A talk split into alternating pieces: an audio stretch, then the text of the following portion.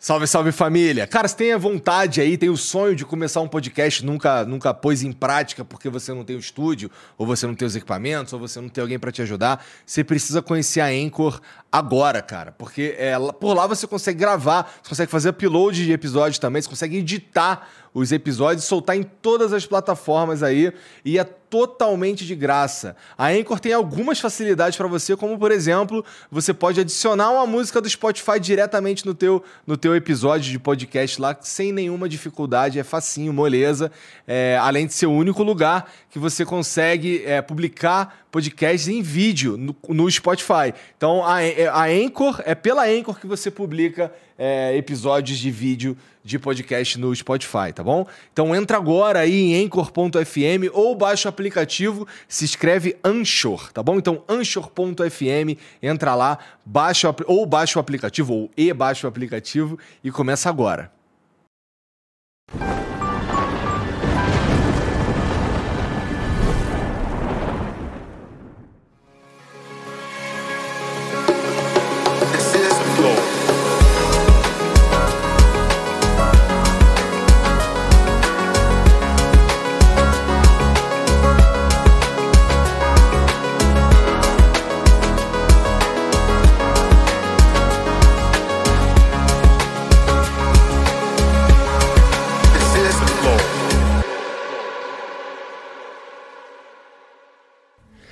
Salve, salve família, bem-vindos a mais um Flow. Eu sou o Igor e hoje eu vou conversar com o Roberto Justus. Obrigado por vir aí, cara. Boa noite, um prazer enorme estar aqui. Tava muito curioso entender como é que funciona o maior podcast brasileiro.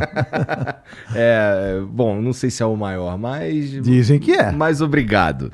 é, a primeira vez que eu, que eu ouvi sua voz fora de um programa de TV foi quando o Otávio Mesquita te ligou no meio de um jantar que você tava, ele tava participando aqui. Eu vou ligar pro Justus. Ele tem mania de fazer isso, né? Ele tem mania, ele sempre. Eu, às vezes eu tô né, fazendo minhas coisas, não posso atender, mas ele tá sempre, ah, tô não sei o quê, tô no ar, tô fazendo. Ele faz isso, faz, fez um teatro uma vez que ele tava fazendo com um monte de público ao vivo. Puta, cara, por que, deu teu telefone Otávio é, é Mesquita? É o verdadeiro mala sem alça, Otávio Mesquita. Eu amo ele de paixão, mas como ele é um mala. É, imagina um dia ele chegando na tua casa com aquela combinha dele, melhor não, né? Não, ele é uma figuraça, é um querido, é muito do bem, né? Aquela é, pessoa é, que não tem nenhuma maldade, então, sempre divertido divertido. Eu nunca vi Otávio de, de mau humor. É, Isso também é uma coisa não. muito rara, né? É, verdade. É. Bom, antes da gente continuar, deixa eu falar dos nossos patrocinadores aqui. Começando pela Insider. A Insider, que é essa camisa aqui que eu estou usando, é uma tech t-shirt. Ela usa um tecido diferenciado aí para ter algumas, uns atributos que são muito interessantes. Por exemplo, essa camisa não desbota. Você compra ela e só vai lembrar de comprar outra porque desbotou nunca mais, porque ela não desbota, tá? É, tem um conforto térmico diferenciado também, ela tem ação bactericida, tem uma facilidade que você lava, pendura, coloca ali, não precisa nem passar, ela já está pronta para você usar de novo e você pode usar em basicamente qualquer ocasião, porque elas são camisas é, tranquilas, assim, básicas, sabe?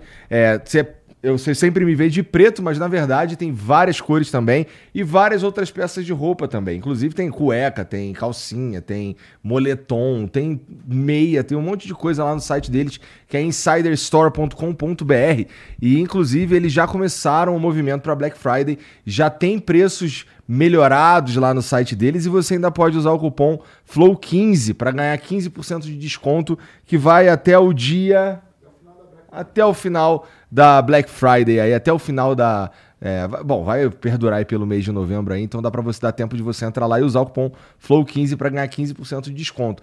E se eu fosse você, eu, eu entrava logo porque é, é, os preços estão, bem, estão abaixo do, do normal e isso faz com que as mercadorias desapareçam. Então entra lá, insiderstore.com.br, usa o cupom FLOW15 que você vai se dar muito bem aí e, pô, você nem vai lembrar de comprar roupa de novo, aí se depender da, da qualidade dos produtos lá. De verdade, vocês me veem usando o tempo inteiro. Conheço um monte de gente famosa que usa aí, inclusive pediram para não falar que eles usam. Na verdade, eles não pediram, só não me autorizaram a falar. Então, então é isso. Faltou alguma coisa? Ah. Ah, verdade, tem aqui grandão. Ó. É, hoje está rolando uma promoção no site de até 40% na, de desconto nas underwear, cueca, calcinha, essas paradas. Certo, Borga? Certo. Então, ó, mas isso daí, como eu disse pra vocês, isso desaparece do estoque, desaparece mesmo. Então, entra lá, insiderstore.com.br, tem o QR Code aqui e tem o link também no comentário fixado. Beleza? Ó, outra coisa. Hã? Tem presente, pô. Calma aí, pô. Caralho, o cara tá apressado. Claro que tem presente, pô. Tu acha que o Justus ia vir aqui ele não ia ganhar presente? pô? Obrigado. O cara vai ganhar presente. Obrigado. Porra. Escreveram meu nome errado. É, foi ele. É Justus com U. Eu já demiti, nego não aprendi por causa disso, viu? Essa eu ganhei a camiseta que não desbota? É. Pô, então ótimo, maravilha. É. Você deve ser uma cueca também. Cueca, É. não desbota também? Também não. Ah, então tá bom. É- é- e é, é extra large? É, é, tem que ser, né? É, porque se não for, não vai caber. Não, é extra large, né? Obrigado, viu? Tá bom, então. Ó, é, também tá, entra, tá rolando agora, nesse momento, é, a, a semana aí do 25º ano do Teleton. E o Teleton é um projeto da ACD em parceria com o SBT, que vocês devem conhecer. É, vários famosos vão ali para tentar é, levantar uma grana para ajudar pessoas com deficiência, né?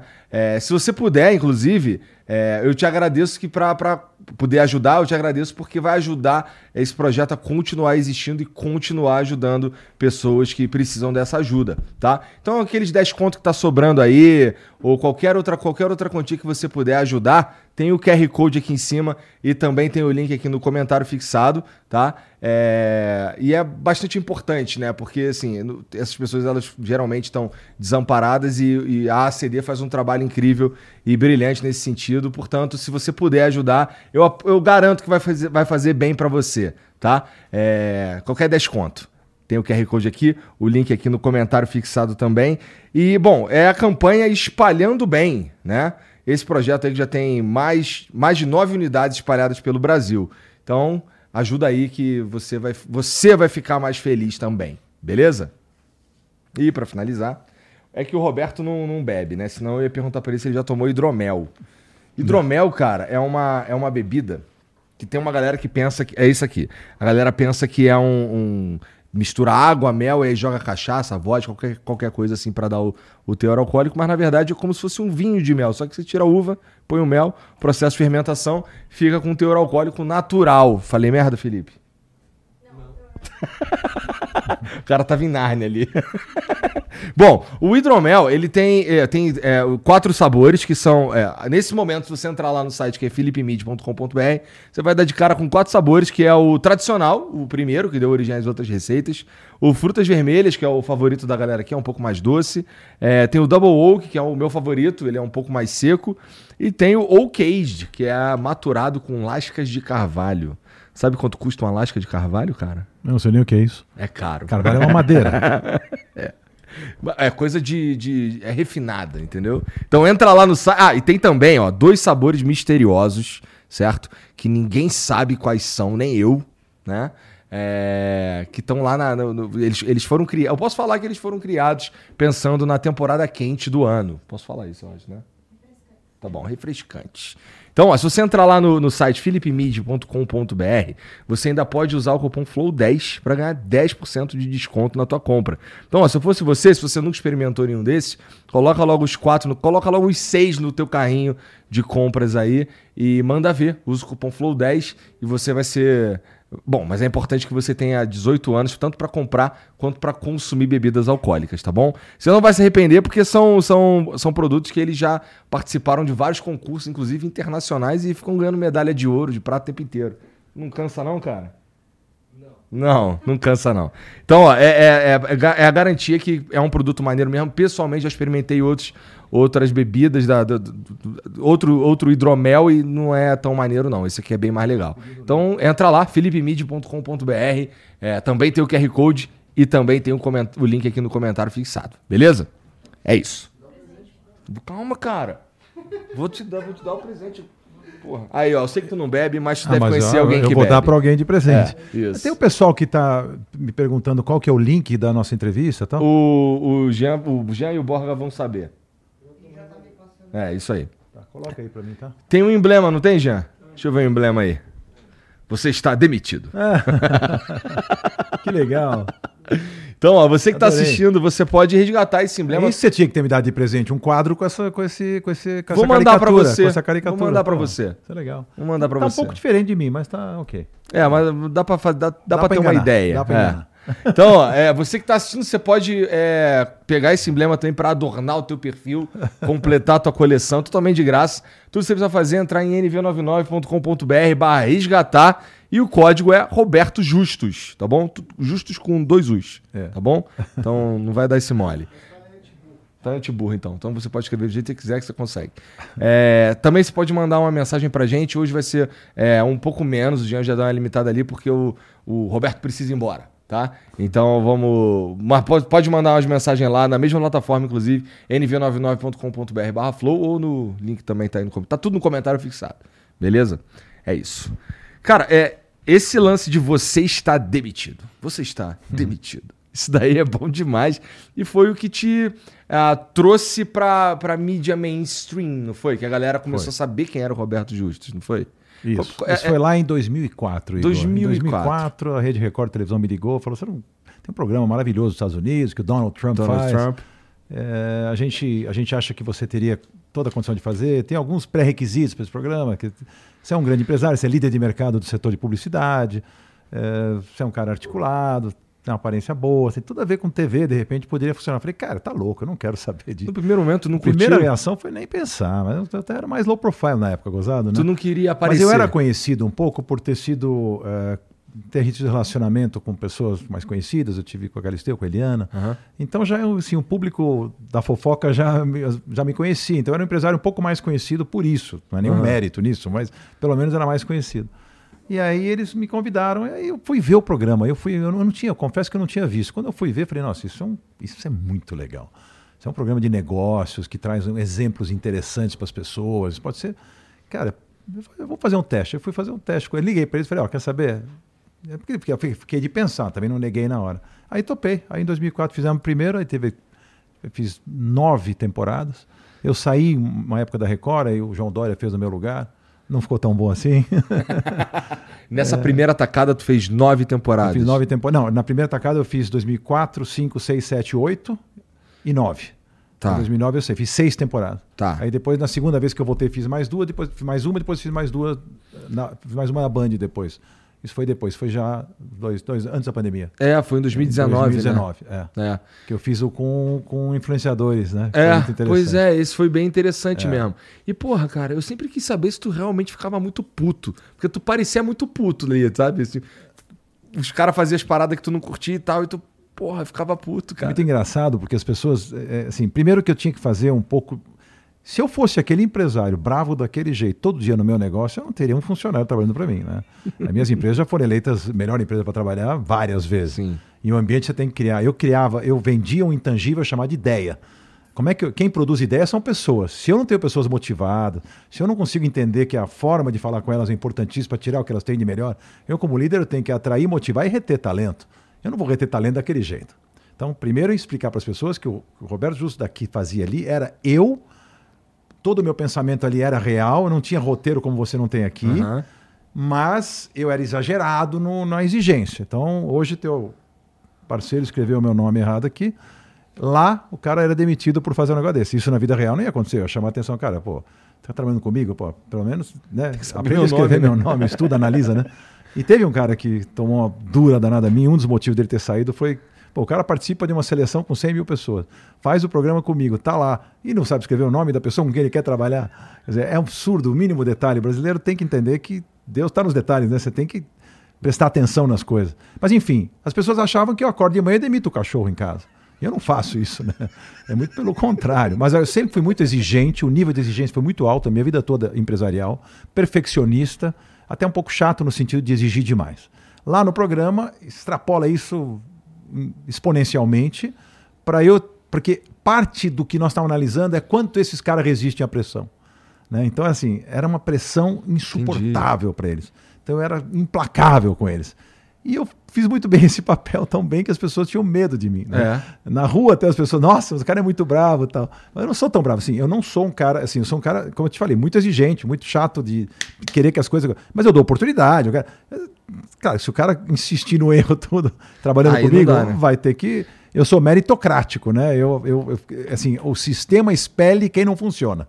E o sistema premia quem funciona. Uhum. É assim que é, as minhas empresas são assim. A gente dá tudo, assim, eu, eu sou distribuir riqueza para os caras. Quer dizer, quem está comigo vai ganhar dinheiro comigo, vai crescer comigo, vai ser meu sócio, vai ser o que for. Mesmo funcionário mais simples da empresa tem que ter participação no resultado. Eu sempre fui muito meritocrático. Agora, não funcionou, querido, não tem amigo, né? vai ser meu amigo lá fora, na empresa não vai trabalhar. É assim que funciona, na minha opinião, a empresa eficiente. Né? Sim. Essa característica de ser exigente, essa característica da, é, de como você trabalha, da, de, de, premiar as pessoas que trabalham contigo Sim. e tal, é, dá para dizer que esse é o que te trouxe até aqui, o segredo do teu sucesso, cara? Porque realmente você tem empresas maiores do mundo no segmento, né? Não, hoje, o que, que eu fiz? Né? Eu, eu saí da publicidade em 2017. Já foram seis anos, seis, cinco, seis anos, vai fazer seis anos que eu já não estou mais. E eu montei outros negócios, eu entrei em vários segmentos, vários negócios diferentes. É, e se você perguntar se está relacionado ao meu sucesso empresarial, o fato de eu. Eu acho que está. Porque assim, eu sou, eu sou uma pessoa que, que, que, que eu vejo. Eu vejo que um grande empresário tem que ter visão, tem que enxergar alguma coisa que alguém não está vendo, tem que ter visão, tem que ter determinação para pôr em prática e fazer acontecer aquilo que ele enxergou. Tem que, tem que ser um montador de equipes, tem que ter gente em volta, e com essa mentalidade meritocrática você consegue montar equipes de talento, porque ninguém faz nada sozinho. Entendeu? E tem que ter essa mentalidade. Então, assim, e, e, tem que ser um, um americano chama de doer, né? Um cara que realiza. Eu sou um realizador, eu sou um empreendedor, tenho que ter coragem porque as pessoas sabem que empreender, principalmente num ambiente hostil para negócio como é o Brasil, Exato. o Brasil é um ambiente hostil. É difícil ser empresário no Brasil, todo mundo sabe disso. Difícil. Antigamente era pior, né? Abrir empresa demorava não sei quanto, fechar empresa demorava não sei quanto. É, agora tá Melhorou melhor. muito, né? Esse é. último governo, principalmente, fez com que a desburocratização seguisse de uma forma um pouco mais interessante. Mas pensando assim, é, como, empresa, como empresário no ambiente do Brasil, você tem que ter muita coragem para você. Sabe? E as pessoas, ah, mas eu não tenho capital. Tá? Você, tudo se resolve se você tiver vontade, determinação, se enxergar as coisas, você for para o mercado com algum produto, alguma área eh, boa, de você acha que tem potencial de crescimento, você vai embora. Então, nada me, nunca me segurou, nenhuma dificuldade nunca conseguiu me parar. Mas assim, é, tu, o, o, lá no começo, quando você estava é, no, no, ramo de publicidade e tudo mais. Foram 38 anos. 38 Dos anos. quais últimos 17 na liderança do mercado, número um do mercado. Pois é. Cara, você como você está dizendo aí, você enxergou uma coisa ali que, porra, ninguém estava vendo mesmo. Assim, tanto que você chegou a ser o número um do mercado durante um bom tempo. É. Cara, é. Porra, da onde vem esse, esse, essa visão, esse olhar, cara? Isso é uma parada que nasceu contigo? Como é que foi o comecinho ali? É, tinha alguém te, fala, te chamando de maluco no começo? Pô, é muito, entrar muito, nesse mercado? Muito legal, é muito legal é, essa pergunta, sabe, Igor? Porque eu falo para o jovem de hoje é o seguinte: o que, que é o teu maior patrimônio? Não é o dinheiro que você construiu. Isso é importante, dá liberdade, dá conforto. Ninguém, tá, ninguém acha mal ganhar dinheiro. É uma coisa bacana, todo mundo persegue, mas assim, definição de sucesso é muito diferente para cada pessoa. Para alguns é ganhar dinheiro, para outros não. Para um grande artista é botar a obra dele, né? é ter a obra dele exposta num grande museu, ou para um cantor é botar. Então não é necessariamente a, a recompensa financeira. Mas eu, desde, desde pequeno, acho que o grande, o que eu sempre imaginei que é o grande ativo que a gente tem é o conhecimento. Eu fui uma criança muito curiosa. Eu recomendo às pessoas que sejam curiosas, mas em tudo. Mas por que, que o mel na bebida foi colocado? Ah, foi por isso. Mas e o que, que faz? Isso, isso faz com que a, essa tua bebida ali seja menos, seja mais palatável? Eu vou perguntando as coisas. Vou perguntando até chegar, até saciar essa curiosidade implacável. E eu, eu acho que aprendi uma coisa muito importante, né? Eu cheguei numa idade em que você imagina que você tá, sabe, você não sabe nada ainda, você tem que muito aprender, o tal do life, lifelong learning, aprender o resto da vida, o tempo todo. O conhecimento é a única coisa. Não adianta dizer para um jovem, vocês hoje têm muito mais responsabilidade por ter um mecanismo da tecnologia para te ajudar. A tecnologia não vai substituir a sua mente. A tecnologia não vai me entrevistar, é o Igor que vai me entrevistar. Pode botar um robô aí para entrevistar, não vai ser igual a você. Você usa a tecnologia a seu favor para você encurtar caminhos e para você poder chegar mais fácil ao resultado. Uhum. Mas ela não te substitui. O que você vai levar com você é o que você botou dentro da sua mente, não o que está no Google. O Google te ajuda a criar mais conhecimento, mas ele não te substitui. Vai numa entrevista de emprego, o cara te pergunta uma coisa, você vai falar, vai consultar o É, Google. né? Não. Você está demitido na hora, você nem vai pegar o emprego. Então, aqui, o grande aliado da minha vida, em tudo que eu fiz, para poder ter visão, só consegue ter visão e criatividade quem tem repertório. O repertório você vai criar. Eu sento na sua frente, eu sento na frente de quem for, eu tenho certeza que eu tenho condição de responder qualquer pergunta. E o que eu não souber, eu vou buscar a resposta. É a era mais que a gente chama de nexialistas, não do especialista que só sabe uma coisa, nem daquele que não sabe nada. É aquele que, se não sabe a resposta, sabe onde buscar.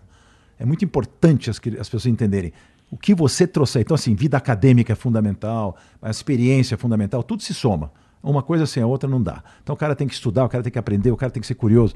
Tenho certeza que se ele se alimentar de, de um repertório vasto, uma visão bacana e geral das coisas da vida, ele tem muito mais chance de dar certo. Isso é interessante porque, bom, a gente está vivendo um momento. Bom, primeiro, antes disso, como é que tu mantém o tesão de continuar sendo um empresário no Brasil, cara, e, e- e procurando novas oportunidades e tudo mais? Isso eu me pergunto todos os dias.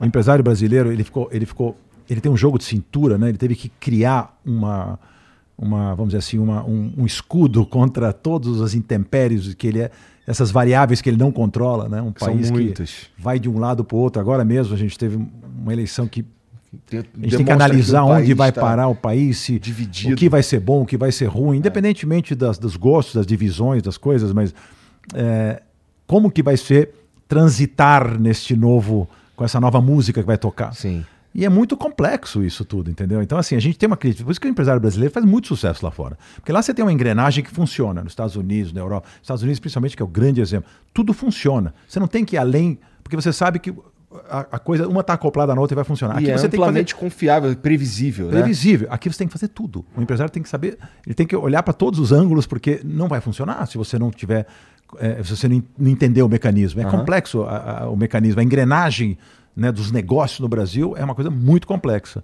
Então, assim, é, é, é difícil e eu sempre tirei motivação em falar, eu quero vencer nesse ambiente. É ambiente eu amo o meu país.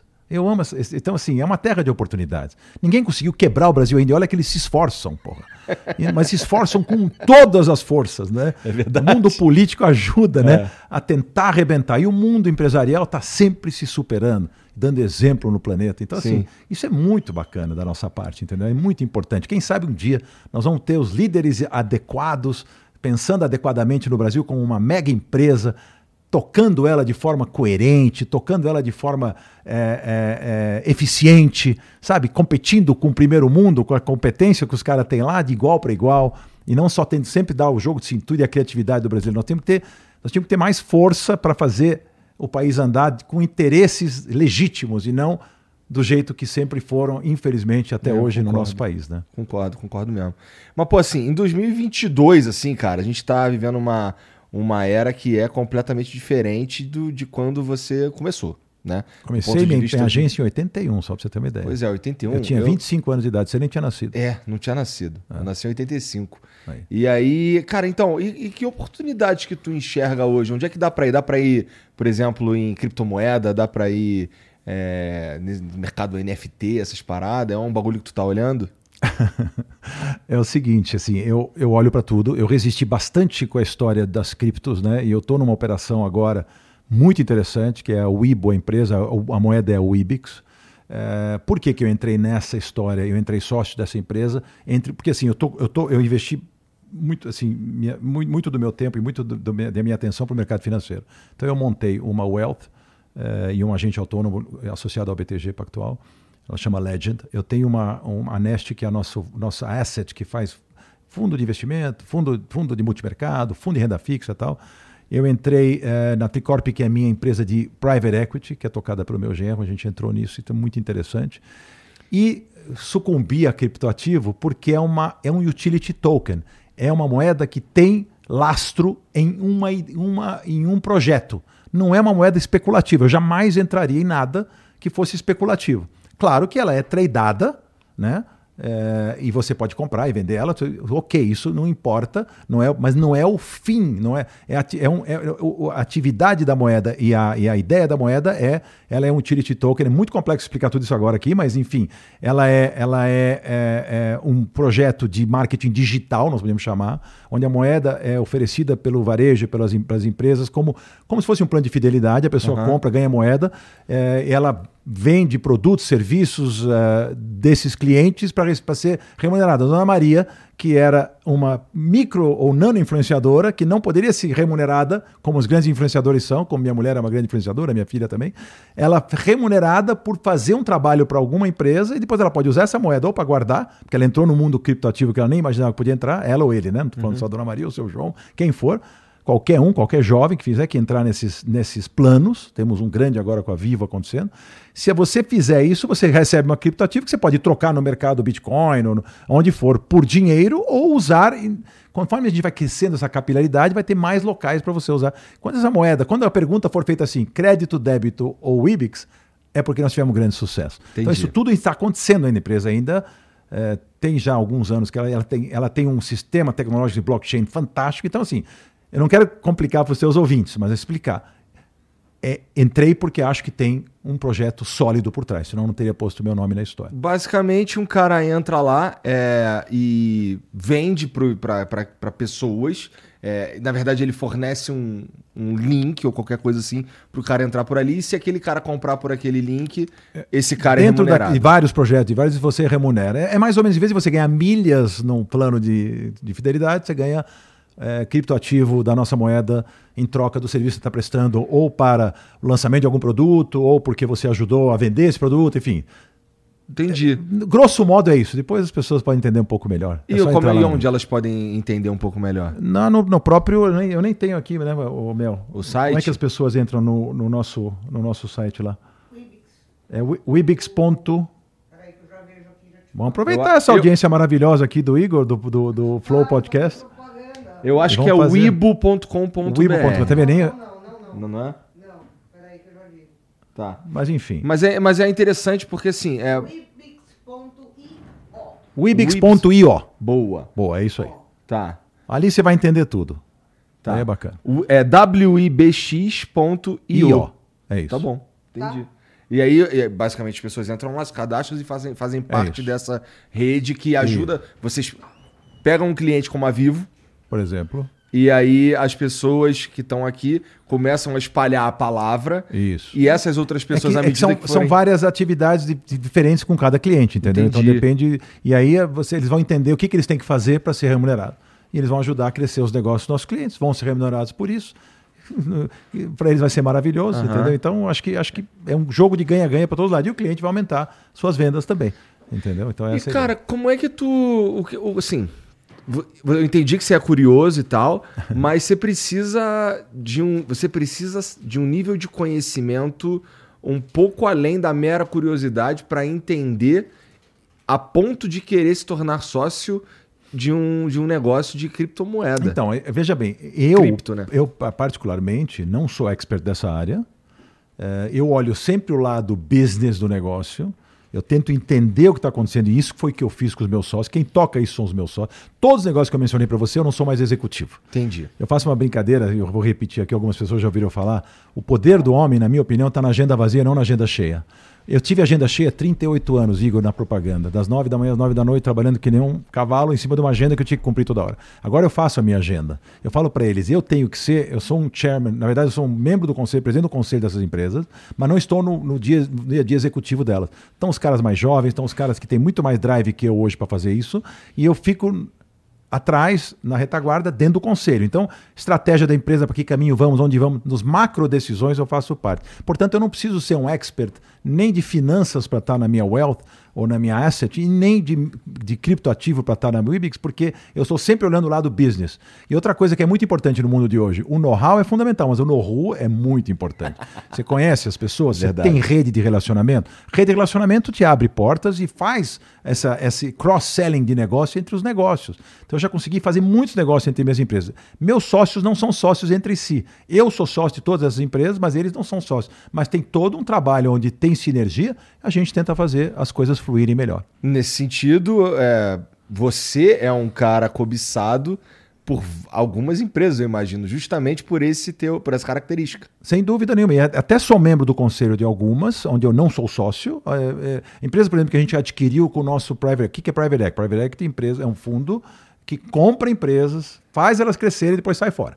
A ideia é ficar entre 4 a 7 anos na empresa, triplicando, quadruplicando o negócio. Quem investe nesses fundos com a gente, multiplica o capital dele por 4, por 5, por 6, por 7. Depende da nossa habilidade em identificar as empresas boas para investir e depende do que nós conseguimos fazer com essas empresas para elas crescerem. Uhum. Isto posto, eu estou no conselho de algumas dessas que nós adquirimos para ajudar o negócio dos caras a crescerem, porque me interessa que, que o nosso fundo claro. cresça junto com eles. Nós somos sócios desses negócios. Então é muito interessante. Private equity, se você olhar hoje private equity na carteira de investimentos de um americano, de um europeu, de um asiático, 30, 35% do investimento dele está nisso. Nossa, que é melhor, é melhor investir assim do que em bolsa de valores, que você, é um, você não é um expert e você acaba perdendo no cassino.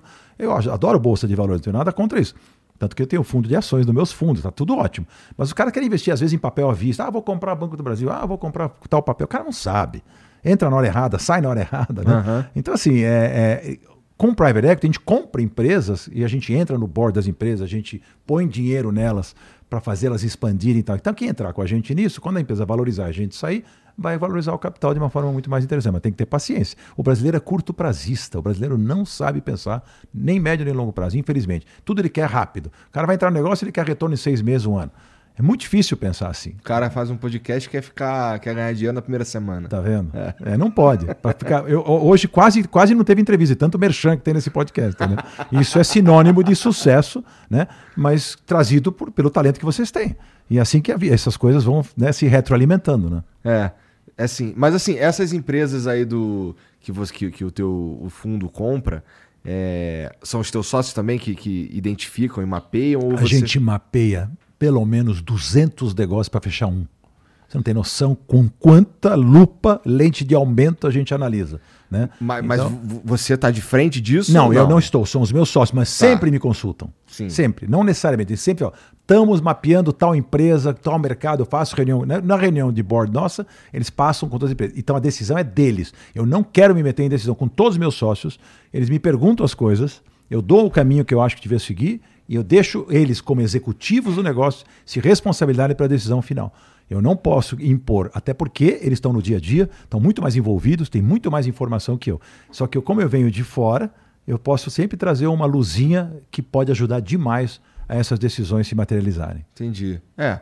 E, pô, é um mercado que está É, bom, pelo menos assim, tem startup pra cacete surgindo. Muito. Né? E algumas muito interessantes. E parece mesmo ser um bom caminho para se tomar é, quando você tem condição para isso. Não tem né? dúvida. É, eu, eu, concordo. Eu acho que. Eu conheço outras pessoas que fazem coisas parecidas também. Primo Rico. Primo Rico é um cara que adora startup. O cara não pode ver uma Nós startup. não investimos só em startup, tá? Pelo é. contrário, a gente busca empresas já no mercado que têm alguma dificuldade para passar de onde estão. Não conseguem passar a arrebentação. Eles cresceram, estão faturando lá 200, 300 milhões por ano, mas querem faturar muito mais. E aí é mais difícil para eles. Então a gente, a gente entra nessas empresas e ajuda a dar o próximo passo. Então a gente busca empresas de já, já estabelecidas, tal, marcas boas.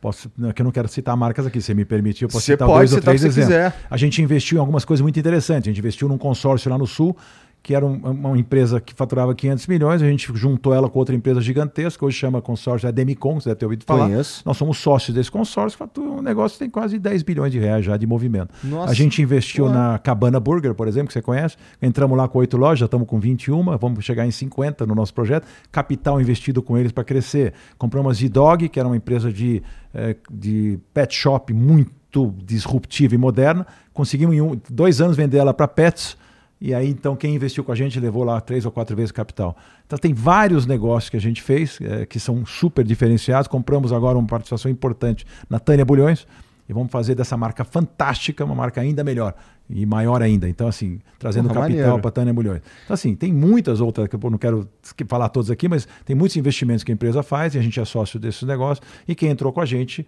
é, provavelmente vai se dar muito bem. Pessoalmente, tu se diverte com isso tudo, cara? Eu tá amo fazendo? fazer o que eu faço porque eu, quando eu vendi minhas empresas, eu tinha 60 anos, hoje eu tenho 67.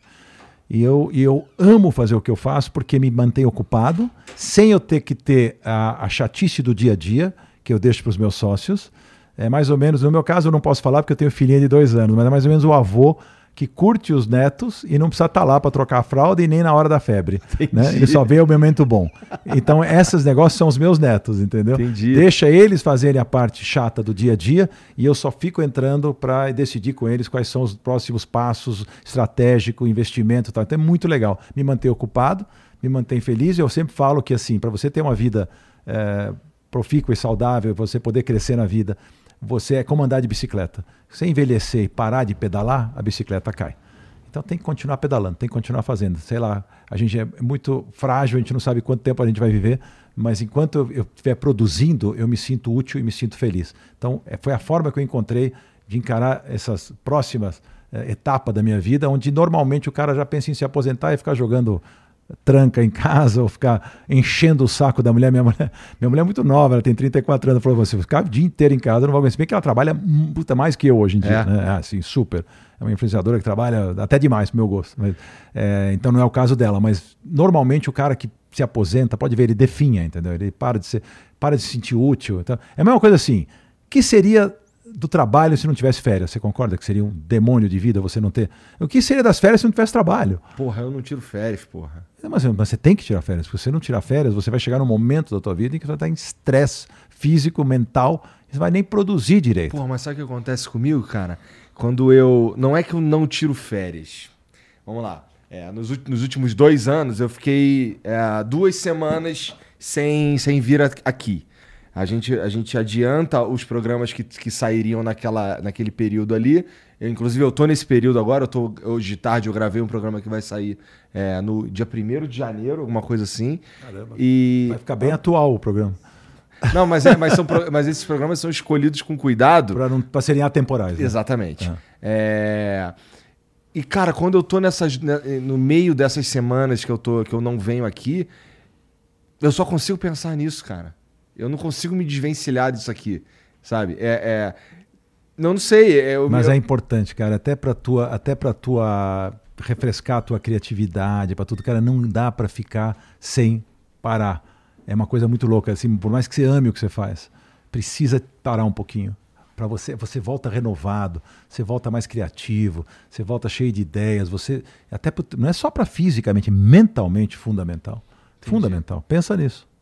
É, não, todo mundo me fala isso e assim, mesmo contra a minha vontade, eu acabo indo fazer outras coisas Alguns dias, tal. Alguns é. dias e é. tal, mas a, mas a minha cabeça fica aqui. Tem, tem vezes que eu fico, eu fico perto de adoecer, cara.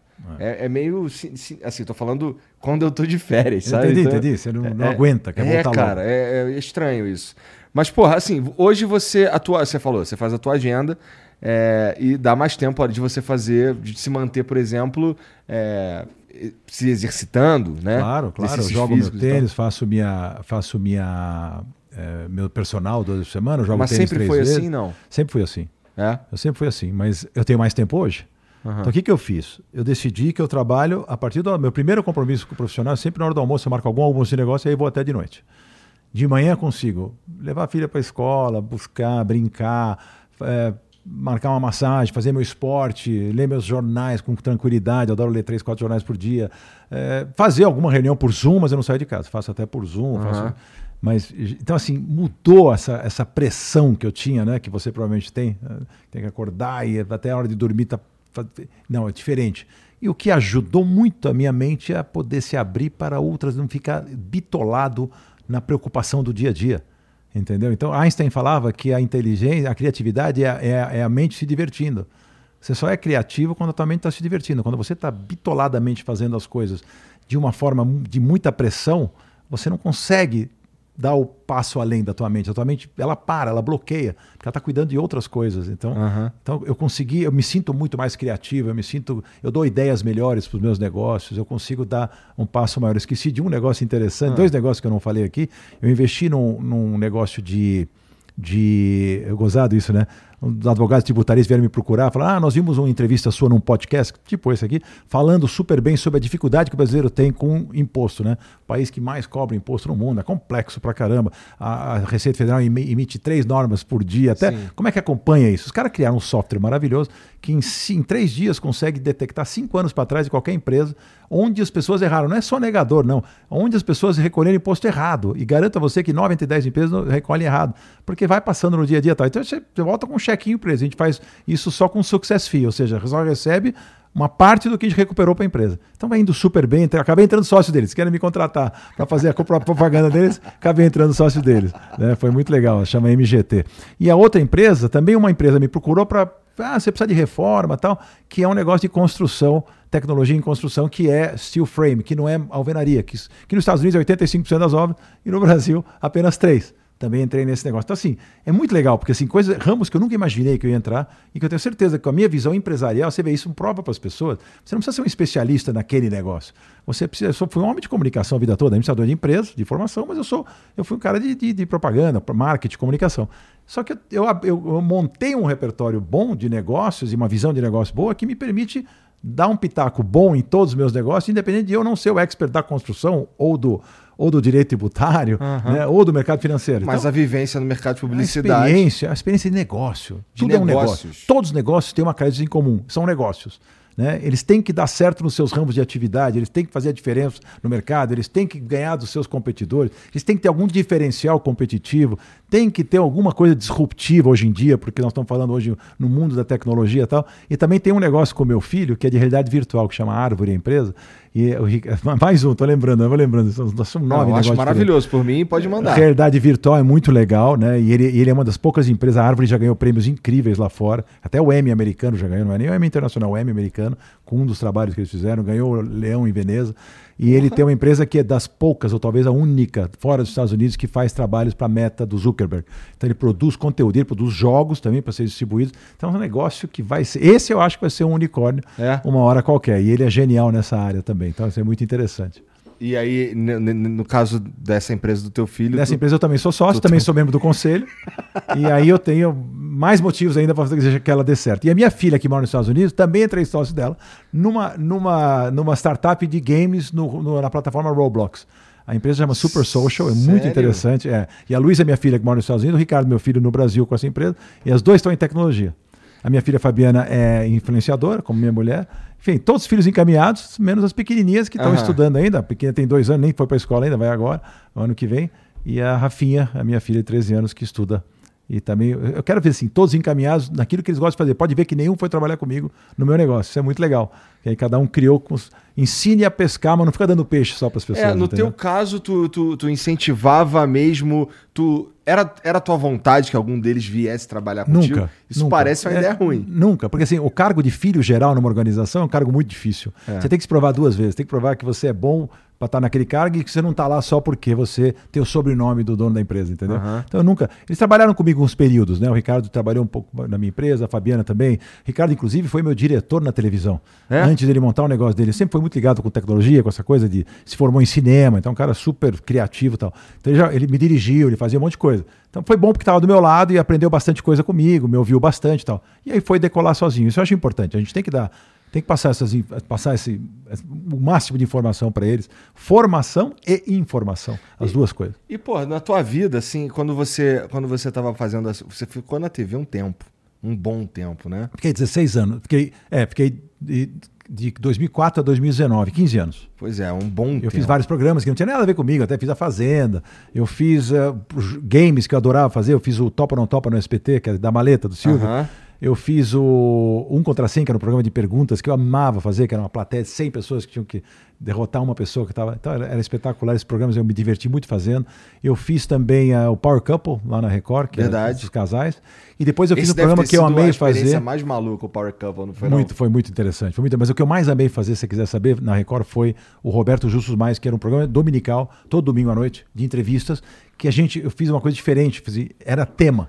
Então, fazia entrevista como está fazendo comigo aqui, só que era um tema. Então, o astro da entrevista era o tema, não era a pessoa. Então, vamos falar de água. Aí eu vou trazer a pessoa que entende de água, outra a pessoa que consome água. Aí sempre faz o contraponto para ter. opiniões Pô, diversas, era muito. Eu fazia matérias externas, então eu ia lá na fonte, mostrava a água e tal, e daí voltava pro estúdio e fazia entrevista. Então era muito legal. Então, é, foi um programa que ficou quatro isso? anos no ar e foi muito bacana. E para conciliar tudo isso com a tua Não, vida? mas não foi tudo junto, né? Cada etapa. A TV me atrapalhou muito não, minha vida eu, empresarial. Atrapalhou exato, bastante. Então, não, atrapalhou. É esse, assim, atrapalhou no sentido de tempo. Por isso que eu não faço mais até. Eu resolvi que não quero mais há um bom tempo. Poderia ainda fazer alguma coisa, mas eu não queria, porque você faz um programa como esse, um reality show leva três, quatro meses de dedicação. Aí eu tenho que parar quase tudo que eu estou fazendo, porque o tempo todo é gravação, é isso, agora, agora tem que fazer, agora tem que gravar uma cabeça, agora tem que gravar não sei o quê, agora tem um áudio para fazer, agora tem. Puta, era uma coisa louca. Tem assim, um negócio que não. Já foi muito legal de fazer, foi uma experiência, eu quis ficar bom naquilo. Achei que eu fiz, apresentei bem as coisas que eu fiz. Né? Sempre eu sou muito perfeccionista com as coisas. Eu fui aprender com, fui aprender com quem fazia, assisti bastante os apresentadores que eu admirava e aí fui fazer do meu jeito, aí do meu jeito. Mas eu acho que eu, eu rendi mais onde eu posso falar o que eu penso do que onde eu tenho que ler um TP. Pô, maravilhoso. Eu acho mais gostoso para mim. Então, fazer uma fazenda onde ficar lendo TP o tempo todo não era para mim auspicioso e nem me realizava. Agora, eu poder fazer um, programa de entrevista, se eu pudesse te entrevistar, que deve ter muita coisa interessante para falar, eu adoraria fazer no meu programa. Então foi. Mas deu. Assim, foi uma experiência maravilhosa e para mim deu. Hoje eu estou. Dessa, da TV eu estou aposentado. Como é que tu aceitou o convite para fazer a Fazenda, cara? Então, cara, foi um pouco de vaidade desnecessária, né? É.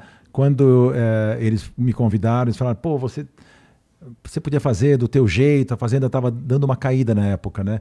Pô, você podia dar uma levantada. Até que foi, foi bem em audiência, apesar de a gente pegou aquela época que teve aquele problema das TVs com. Nem lembro agora. Tem um problema com as TVs é, com.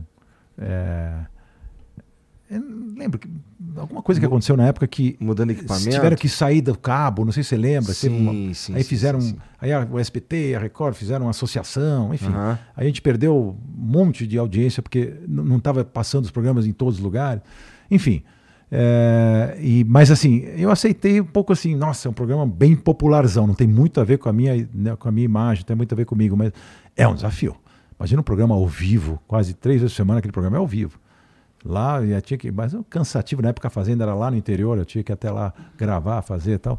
Hoje em Itapecerica, assim, eu cheguei a fazer em Itapecerica também. Eu fiz duas, dois anos a fazenda. Uhum. Aí falei, não, não dá. Esse, esse não é um programa para mim, cara. Pelo amor de Deus, era, uma, era, uma, era, uma, era um moedor de carne aquilo. Era muito complexo fazer. Me atrapalhou muito a minha vida, porque eu não sou. Eu sou um apresentador concorrendo com com empresários. Eu sou empresário concorrendo com apresentadores. Pô, é difícil, é, é complicado. Verdade, é verdade, é verdade. É, Deve ter atrapalhado enfim. mesmo, assim, a tua vida.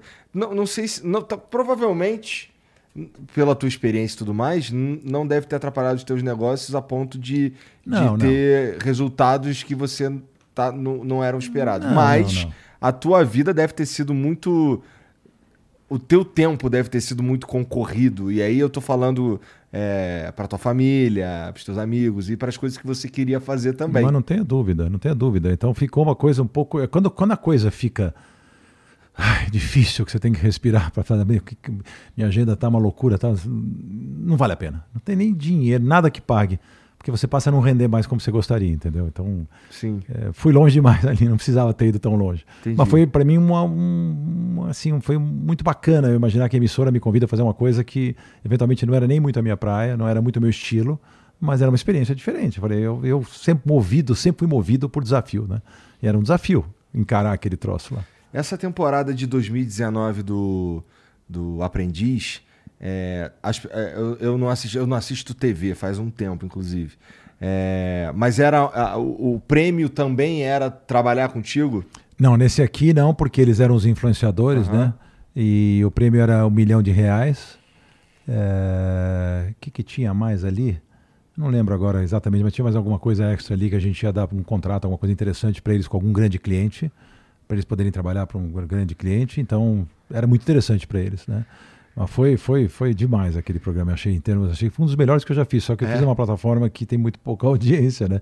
Que a Band não tinha a mesma audiência que eu tinha na Record, uhum. Então, mas foi muito interessante, porque como eram influenciadores, também a gente teve muita audiência fora da TV, muita Sim. audiência online, né? Exato, então programa. foi por aí que eu... Que foi eu, demais, né? Foi é. muito grande na, e, pô, YouTube. E assim, esses... Tu considera que algum desses caras sai de lá meio puto contigo, cara? Ah, normal. É, é sempre normal, porque esses caras. E eu, eu não sou. Olha, vou falar uma coisa: em todas as temporadas eu fui duro, mas nunca fui desrespeitoso com ninguém. Nunca fui desumano com ninguém. Eles são profissionais que merecem a, a minha, o meu respeito, entendeu? Uhum. Então, mas na sala de reunião, quando eles deixavam a bola quicando, eles tomavam, entendeu? Não tem jeito. Aí vai, né? Os caras fazem uma prova, fazem besteira, fazem não sei o quê, e depois vem discutir comigo. Eu modéstia à parte, sou bom de discussão, né? Eu sempre brinquei, né? Ainda bem que você não entrou em política ainda. É, tá. Não sei nem se vai entrar, espero que não. Mas eu falava, como eu queria estar nesse debate, né? como eu queria estar nesse debate. Eu que queria estar falando ali. Por que, que tu não botou roupa de padre? Que vontade. É, vamos, é verdade. Aí seria. Aí teria que ser candidato, né? Você sabe que eu fui convidado a ser candidato antes do Jair Bolsonaro, Mas em 2018. Eu imagino, inclusive em 2018, fui para Brasília, fui é. falar com o presidente Temer, na sala dele.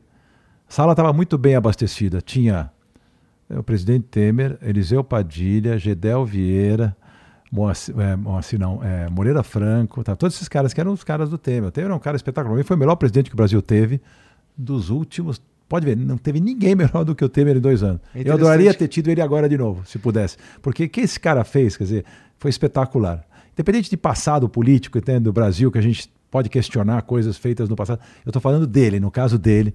Ele foi muito correto na presidência e fez uma presidência que nós, mundo empresarial, adoramos, né? do jeito que ele equilibrou o país e tal. Ele não tinha a tal da.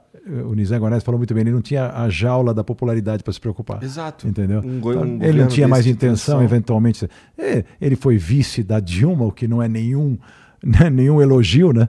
E como é que você vai ser? Imagina ser vice daquela incompetente, é muito difícil, né? Mas enfim, aí ele, aí ele fez um governo maravilhoso e ele me convidou na época porque estava assim, essa onda de outsider, porque tinha essa, esse, esse ranço enorme com o PT por tudo que eles tinham feito no uhum. Brasil. E eles achavam que tinha que ser. E eu, eu tinha um perfil de muito conhecido do grande público, por causa de 15 anos de TV. É, o Donald Trump tinha sido presidente dos Estados Unidos depois de ter feito o aprendiz. O João tinha sido governador e prefeito de São Paulo depois de ter não, prefeito ainda, não tinha sido governador. Foi em 2018. É, 2017. Antes de 18. 18 foi a eleição, é. um ano antes. Ele tinha sido prefeito de São Paulo, também ter feito o aprendiz, então todo mundo estava nessa coisa de aprendiz da sorte, né? Pô, vamos pegar o cara que mais fez o aprendiz no Brasil, eventualmente tem condição, tem preparo intelectual para enfrentar uma história dessas, eles achavam. E aí eu saí de lá e nunca vou esquecer, tinha uma jornalista lá, ah, senhor, zum, zum, zum, que o senhor veio aqui falar tal. E eu falei, né, eu vim tal. Quando cheguei em casa, conversei com a família, tudo, e com meus amigos, a gente analisou, pensou, um grande empresário, grande empresário, já falecido, o seu José Safra, me ligou, falou, porque saiu no jornal que eu tinha sido convidado para analisar. Antes o Luciano Huck, antes de tudo. Antes Jair Bolsonaro, estou te falando, ele não está nem aparecido. Tava, a gente estava começando a articular a, a ideia dele de crescer. Ele me liga fala: Roberto, não entra na política. Não é para nós. Esse é um mundo, você é um cara muito sério, muito decente. Esse é um mundo muito difícil. Ele vai acabar com a tua vida. Não pensa nisso. Isso foi uma coisa. E minha mulher falou assim: eu falei assim, amor, você vai ser uma das primeiras damas mais lindas do, da história da humanidade, até mais do que a Carla Bruni do, do presidente Sarkozy, né? Mas ela falou, você vai sozinho para Brasília, eu não vou. Eu não vou entrar nesse, nesse mundo, não, eu não quero isso para mim. Então. E conversando, aí avisei eles que eu não ia fazer. Eu tive que fazer um artigo na Folha dizendo ser ou não ser, por que não ser candidato, por que, que esse mundo não combina comigo, por que, que uma campanha sanguinolenta como essa podia me destruir a minha saúde, por que, que é difícil operar num país onde a presidencialismo de coalizão faz você depender tanto de um Congresso Nacional que você não admira tanto, né, com seus, né, com seus uh, uh, políticos que estão lá. Então, Cara, não é que o cara estava convidando a mim, podia convidar um cara dez vezes mais competente que eu para ser empresário, para ser CEO do Brasil. Ó, tem uma empresa aqui, ó, tem 215 milhões de pessoas que dependem dela, ela tem um 2,3 trilhões de dólares de PIB, é o faturamento dela, tem sei lá quantos milhares de funcionários a mais do que deveria, que você vai ter que mandar embora. Você tem carta branca para fazer tudo isso, vai ter que fazer mais Brasil, menos Brasília, fazer, privatizar tudo que você puder, porque tem serviço que o governo não tem que fazer, porque aí vira cabide de emprego, vira lugar para corrupção corrupção, vira estímulo à, à maldade que não devia ser. Então, se você conseguir usar, vai ver se empresa tem corrupção como tem no governo. Se, se você descobre um comprador que está fazendo sacanagem, etc., e você vai atrás de tudo isso, você manda ele embora na hora. É. Né? Você não tem, não tem estabilidade do funcionalismo público, enfim. Então, ninguém estava convidando um empresário pseudo-competente para fazer um trabalho de sanear um país e trazer ele para para onde ele devia estar, tá, né, com carta branca para escolher um ministério hipertécnico, etc. Não, você estava convidando para entrar nesse jogo complexo que a gente viu, que a gente Sim. sabe como, como infelizmente funciona. Aí não dava para aceitar. É, bom, parece uma escolha sábia, cara. Eu Eu, tam, eu também tenho é, muitas questões com a maneira como. Muitas restrições, né? Muitas, muitas. Assim, eu tenho. Eu, eu não consigo entender como as pessoas idolatram políticos, sabe? Eu fico meio. Porque, é por, sabe por quê, Igor? Porque tem a história do poder. Eu juro para você uma coisa, com toda a sinceridade, mas ah, o Roberto é metido, ele se acha, não acho nada. Eu juro por Deus, assim, eu falo que a humildade é um dom. Eu sou um cara high profile, eu gosto de me vestir bem, eu gosto de usar as coisas bacanas, eu gosto de viajar, eu gosto de viver uma vida confortável. Assim, eu não tenho vergonha disso. Eu gosto de andar num bom carro, eu gosto de viajar de primeira classe, não tem problema. Eu trabalhei bastante, honestamente, na minha vida toda para poder fazer isso. E quem não? O brasileiro tem uma. O brasileiro é um povo de muito boa índole, mas é um povo que tem é, uma, um defeito muito grande, que é inveja. É, é, assim, não é todo mundo, vamos generalizar, mas assim, tem um pouco isso. Então, fazer sucesso no Brasil é complexo, né? Então, se você tem uma aparência boa, se você tem grana, se você tem uma mulher bonita, se você tem é, um negócio que deu certo, os caras, ah, esse, esse aqui é robô, esse não sei o que, o artista, ah, esse é vagabunda, esse não sei o que. Essa, essa, essa mentalidade. Sabe por que, que eu cresci na vida? Eu vou te dizer, porque eu usei como benchmark, que significa referência, pessoas de sucesso, maravilhosas, que eu quero saber por que, que esse cara foi tão diferenciado. Que coisa, como é legal. Como é legal ver um empresário brasileiro fazendo sucesso, ganhando dinheiro, dando emprego. O maior projeto social que um país pode ter é emprego. Não é Bolsa Família, Casa Verde e Amarela, tudo isso é muito importante. Não, Casa Verde e Amarela, misturei, desculpe, o nome do Auxílio Brasil. Casa Verde e Amarela é um projeto fundamental. Eu não estou contra esses projetos sociais, tem que ter. Nós temos que distribuir renda. O maior problema do Brasil é renda esse desequilíbrio, uma pequena camada da população rica e a grande maioria pobre. O Brasil precisava ter uma classe média gigantesca. Os americanos cresceram no mundo e viraram a maior potência econômica e militar do planeta da história da humanidade. Nunca nenhum nenhuma potência, nem o Império Romano, nem o Commonwealth britânico, nem o Império Russo, nunca ninguém chegou perto dos Estados Unidos e por tanto tempo como o primeiro do ranking. Por quê? Porque os caras tiveram uma classe média gigantesca, ela que roda a economia. Nós não temos uma classe média gigantesca. Por qualquer critério, a classe média brasileira é considerada pobre lá fora. Então, assim, nós tínhamos que fazer uma distribuição de renda, um jeito do Brasil ter mais pessoas terem mais acesso ao recurso e, e, e mudar essa, essa, esse, esse, vamos dizer, esse, esse desequilíbrio que existe no país. Mas, voltando um pouquinho, então, assim, o brasileiro tem que usar referência.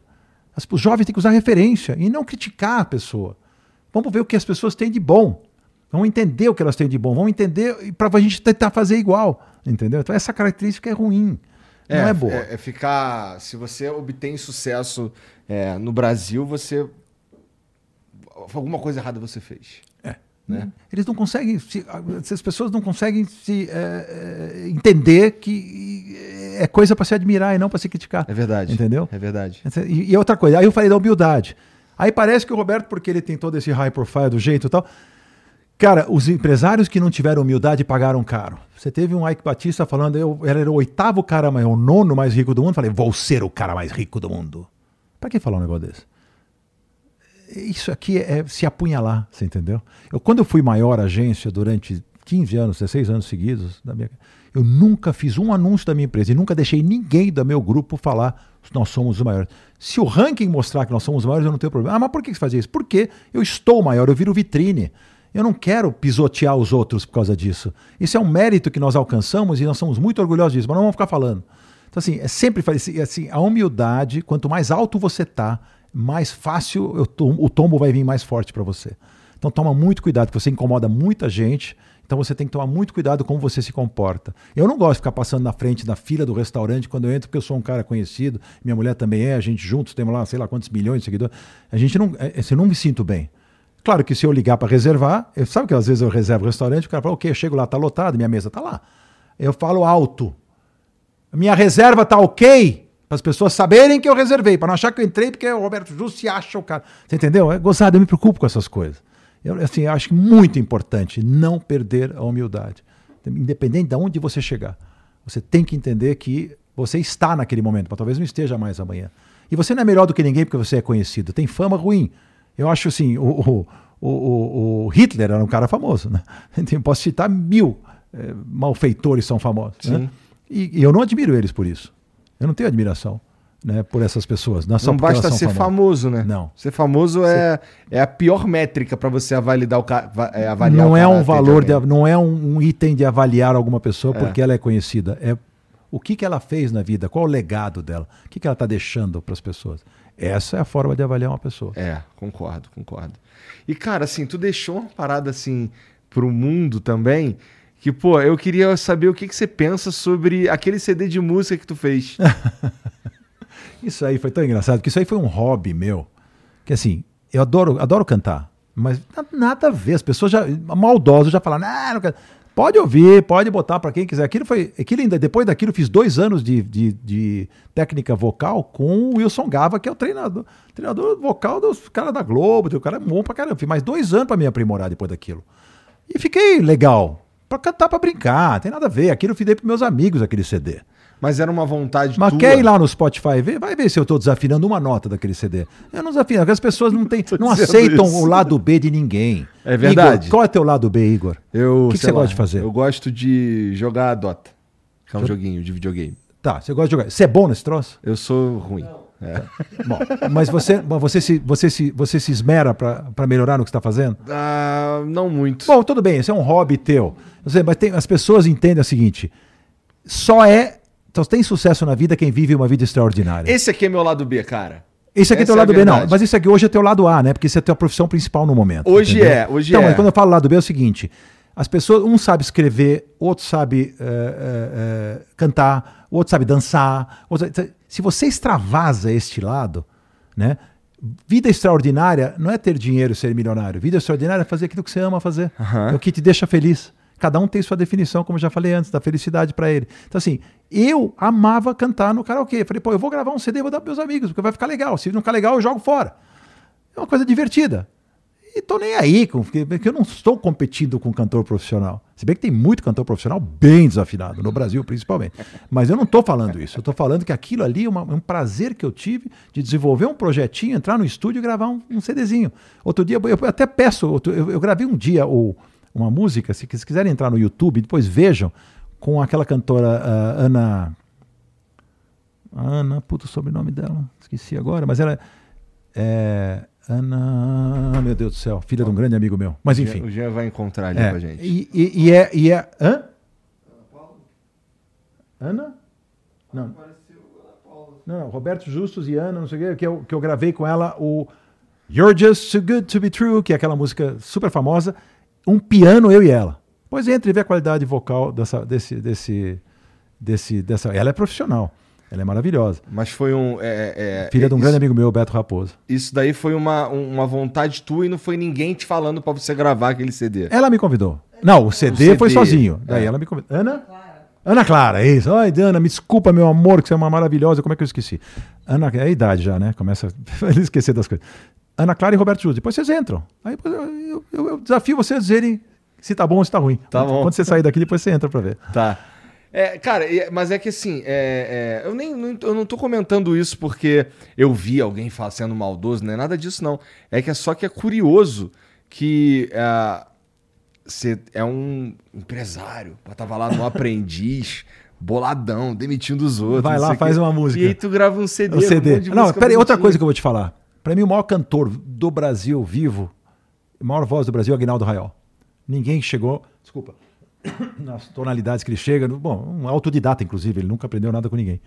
Ele me convidou na gravação do CD, do DVD dele de 50 anos, também pode entrar aí no, no YouTube. 50 anos, DVD de Aguinaldo Raiol. Eu entrei no Teatro Abril, para 1.500 pessoas ao vivo ali, gravando o CD, o DVD dele, cantando I've Got You Under My Skin de Frank Sinatra. Com ele. Porra, fudido, cara. Porra! Por que, que ele me convidou? Porque ele acha que eu sou desafinado? Não, que eu vou de estragar Deus. o DVD de 50 anos dele? Aí vocês analisam lá. Não pega só o CD, pega tudo isso que foram depois as coisas. Depois que eu fui aprendendo mais técnica, inclusive, fui fazendo, desenvolvendo. Olha o prazer que eu tive. Qual é o empresário brasileiro que foi convidado pelo maior cantor vivo do Brasil, cara maravilhoso, para cantar no DVD de 50 anos do cara. Os outros convidados eram todos artistas profissionais. O único amador era eu. Depois você entra também e confere. Tu, tu, tu foi. Tu se sentiu. Tu sentiu uma vontadinha de perseguir esse sonho, cara? Zero. Não sei nem se era um Não, sonho zero. se tornar zero, cantor não, e tal. Nada, é prazer, hobby puro.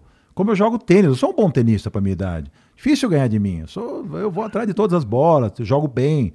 Mas não quis. Aí você falar, se eu fosse jovem, pudesse escolher e ser um tenista top 10 do mundo e no circuito, seria um sonho maravilhoso. Eu abriria a mão de tudo que eu tenho de empresário, tudo que eu fiz, para ter sido um tenista. Mas quem ia garantir que eu ia poder ser top 10? É. Para você ficar lá atrás não ia ser legal. Mas enfim, esse seria um sonho maravilhoso. Se perguntar se eu quisesse ser um cantor de sucesso na vida, nunca pensei, nem tenho nenhuma vontade disso. É só cantar para me divertir. A gente canta, a gente canta, a família canta, meus filhos cantam, a gente, a gente se diverte no karaokê, a gente se diverte pra caramba. Isso, isso, isso eu amo fazer. Até Mas é hoje. É pura diversão, até hoje, pura diversão. Interessante. Pô, maneiro. É que assim, é, poucas pessoas. Pô, você, você realmente. Dizer que você é um cara de sorte eu não, eu não acho justo, porque. Uh, por toda a tua história e tudo mais. Mas é, você é um cara que conseguiu pôr no mundo as paradas que você queria, né? É. E, cara, talvez seja um pouco de sorte mesmo. Ah, um né? amigo meu brinca comigo, você tem mais sorte que juízo, né? Porque você é muito louco, você vai à televisão, você se arrisca na frente das câmeras, você faz uma sala de reunião para milhões de pessoas ouvirem ali. Pensa bem, se eu falar uma besteira ali, eu não tenho como voltar atrás com meus aprendizes. Ou eu perco a moral com eles, ou eu perco a moral com o público, porque o que foi pro ar. Então, assim, é uma, é uma, é uma coisa complexa. E quanto maior o desafio, mais eu, eu fico cutucado para fazer direito, entendeu? Então, assim, tem que ter sorte também, tem que ter estrela, né? Uma certa estrela de você saber tomar, mexer o seu tabuleiro de vida de um jeito que ele seja favorável a você.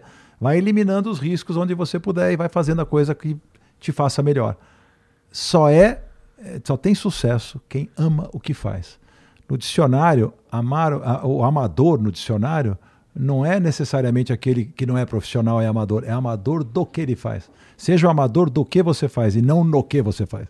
Se for amador no que você faz, você está perdido. Mas se você for amador do que você faz, você vai ser totalmente diferenciado dos outros. Você ama isso aqui que você falou que você passa mal nas suas férias. Por que, que você faz direito? Você me faz vir no lugar mais longe que eu já fui na minha vida sem passaporte.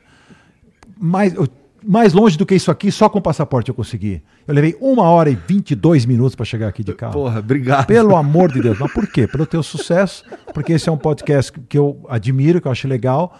É, espalhar opinião e ideia é uma coisa muito importante nessa fase da minha vida. Eu não acho ruim, acho bom. Sou convidado por um monte, eu não aceito, muito raro, porque toma um puta tempo. Agora, se eu soubesse que você se esconde aqui, mas se, se, os dois presidentes, né, o ex-presidente e o atual vieram até aqui, quem sou eu para não vir, né?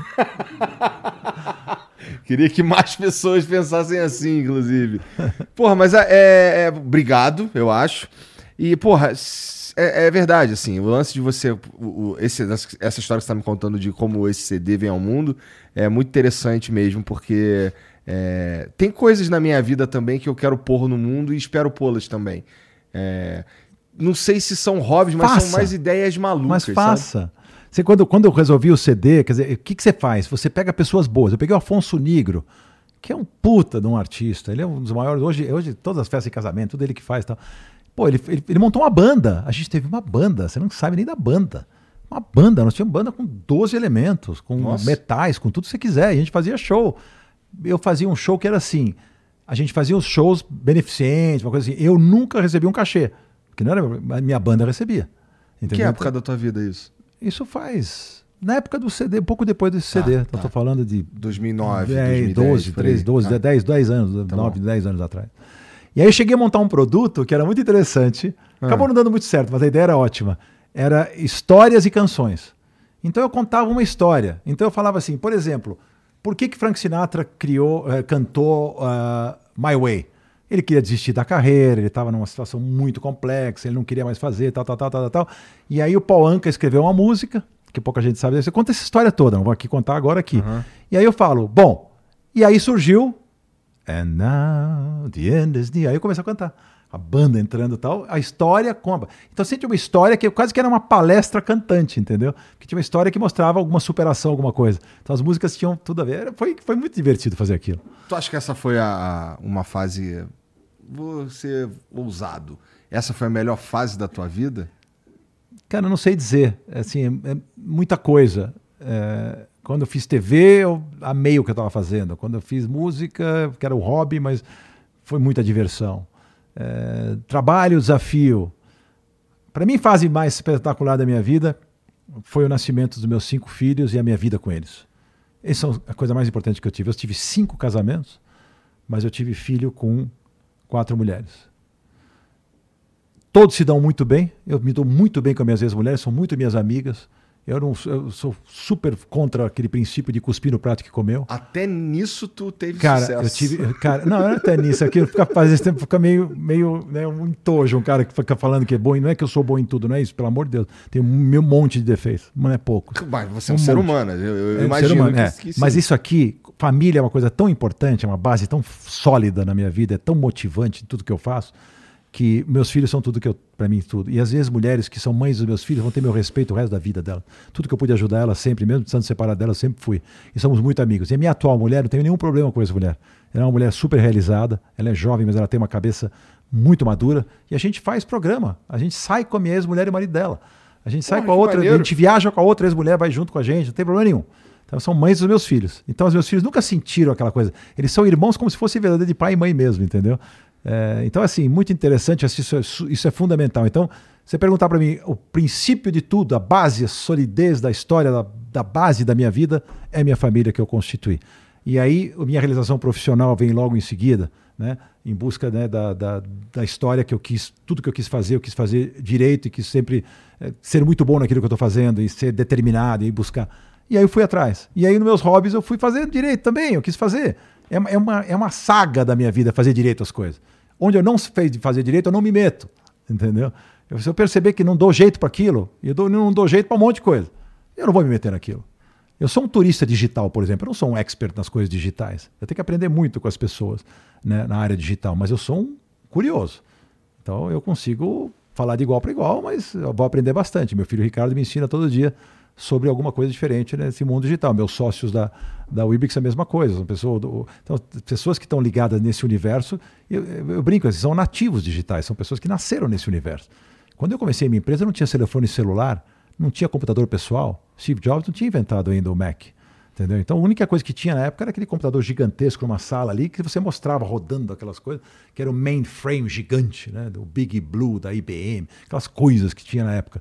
Era isso. O resto era, era, diferente trabalhar num ambiente como esse, né? E tu chegou a usar esse equipamento? Você está brincando, vinha com início de carreira inteira, até surgiu o computador pessoal, foi foram uma década de, de trabalho ainda antes disso, né?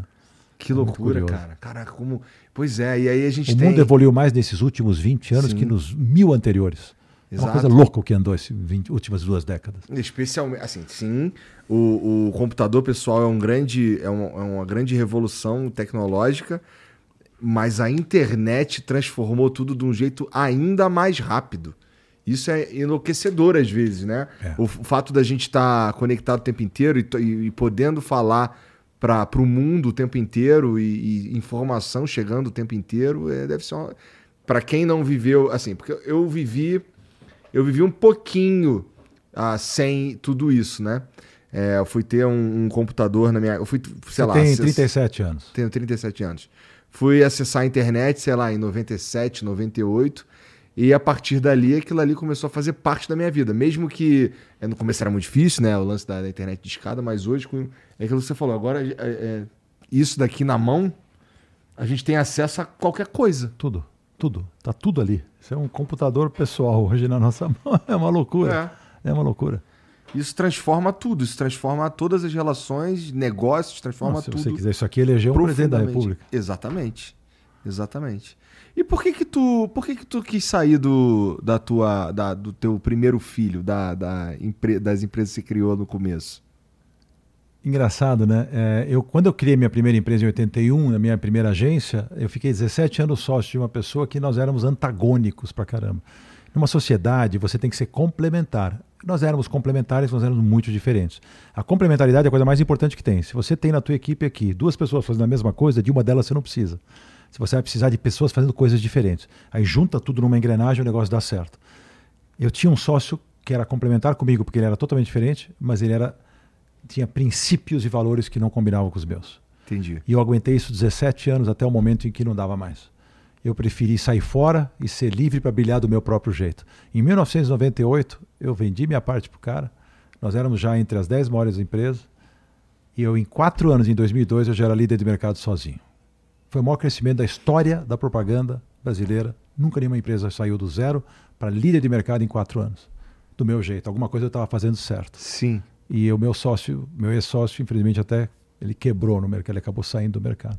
Não desejo mal de ninguém, nem nem nem que estava mais ligando para o que ele estava fazendo, não era problema mais meu. Aham. Aí, na época, eu escrevi meus dois livros, contei essa história dentro do meu primeiro livro. O homem tem que escrever livro também, né? Eu escrevi dois. Construindo uma Vida, foi a minha biografia empresarial, e O Empreendedor, que são dicas de empreendedorismo. Já não tem mais no mercado, mas é, já esgotou faz muito tempo, mas foram dois livros que eu amei escrever. Entendi.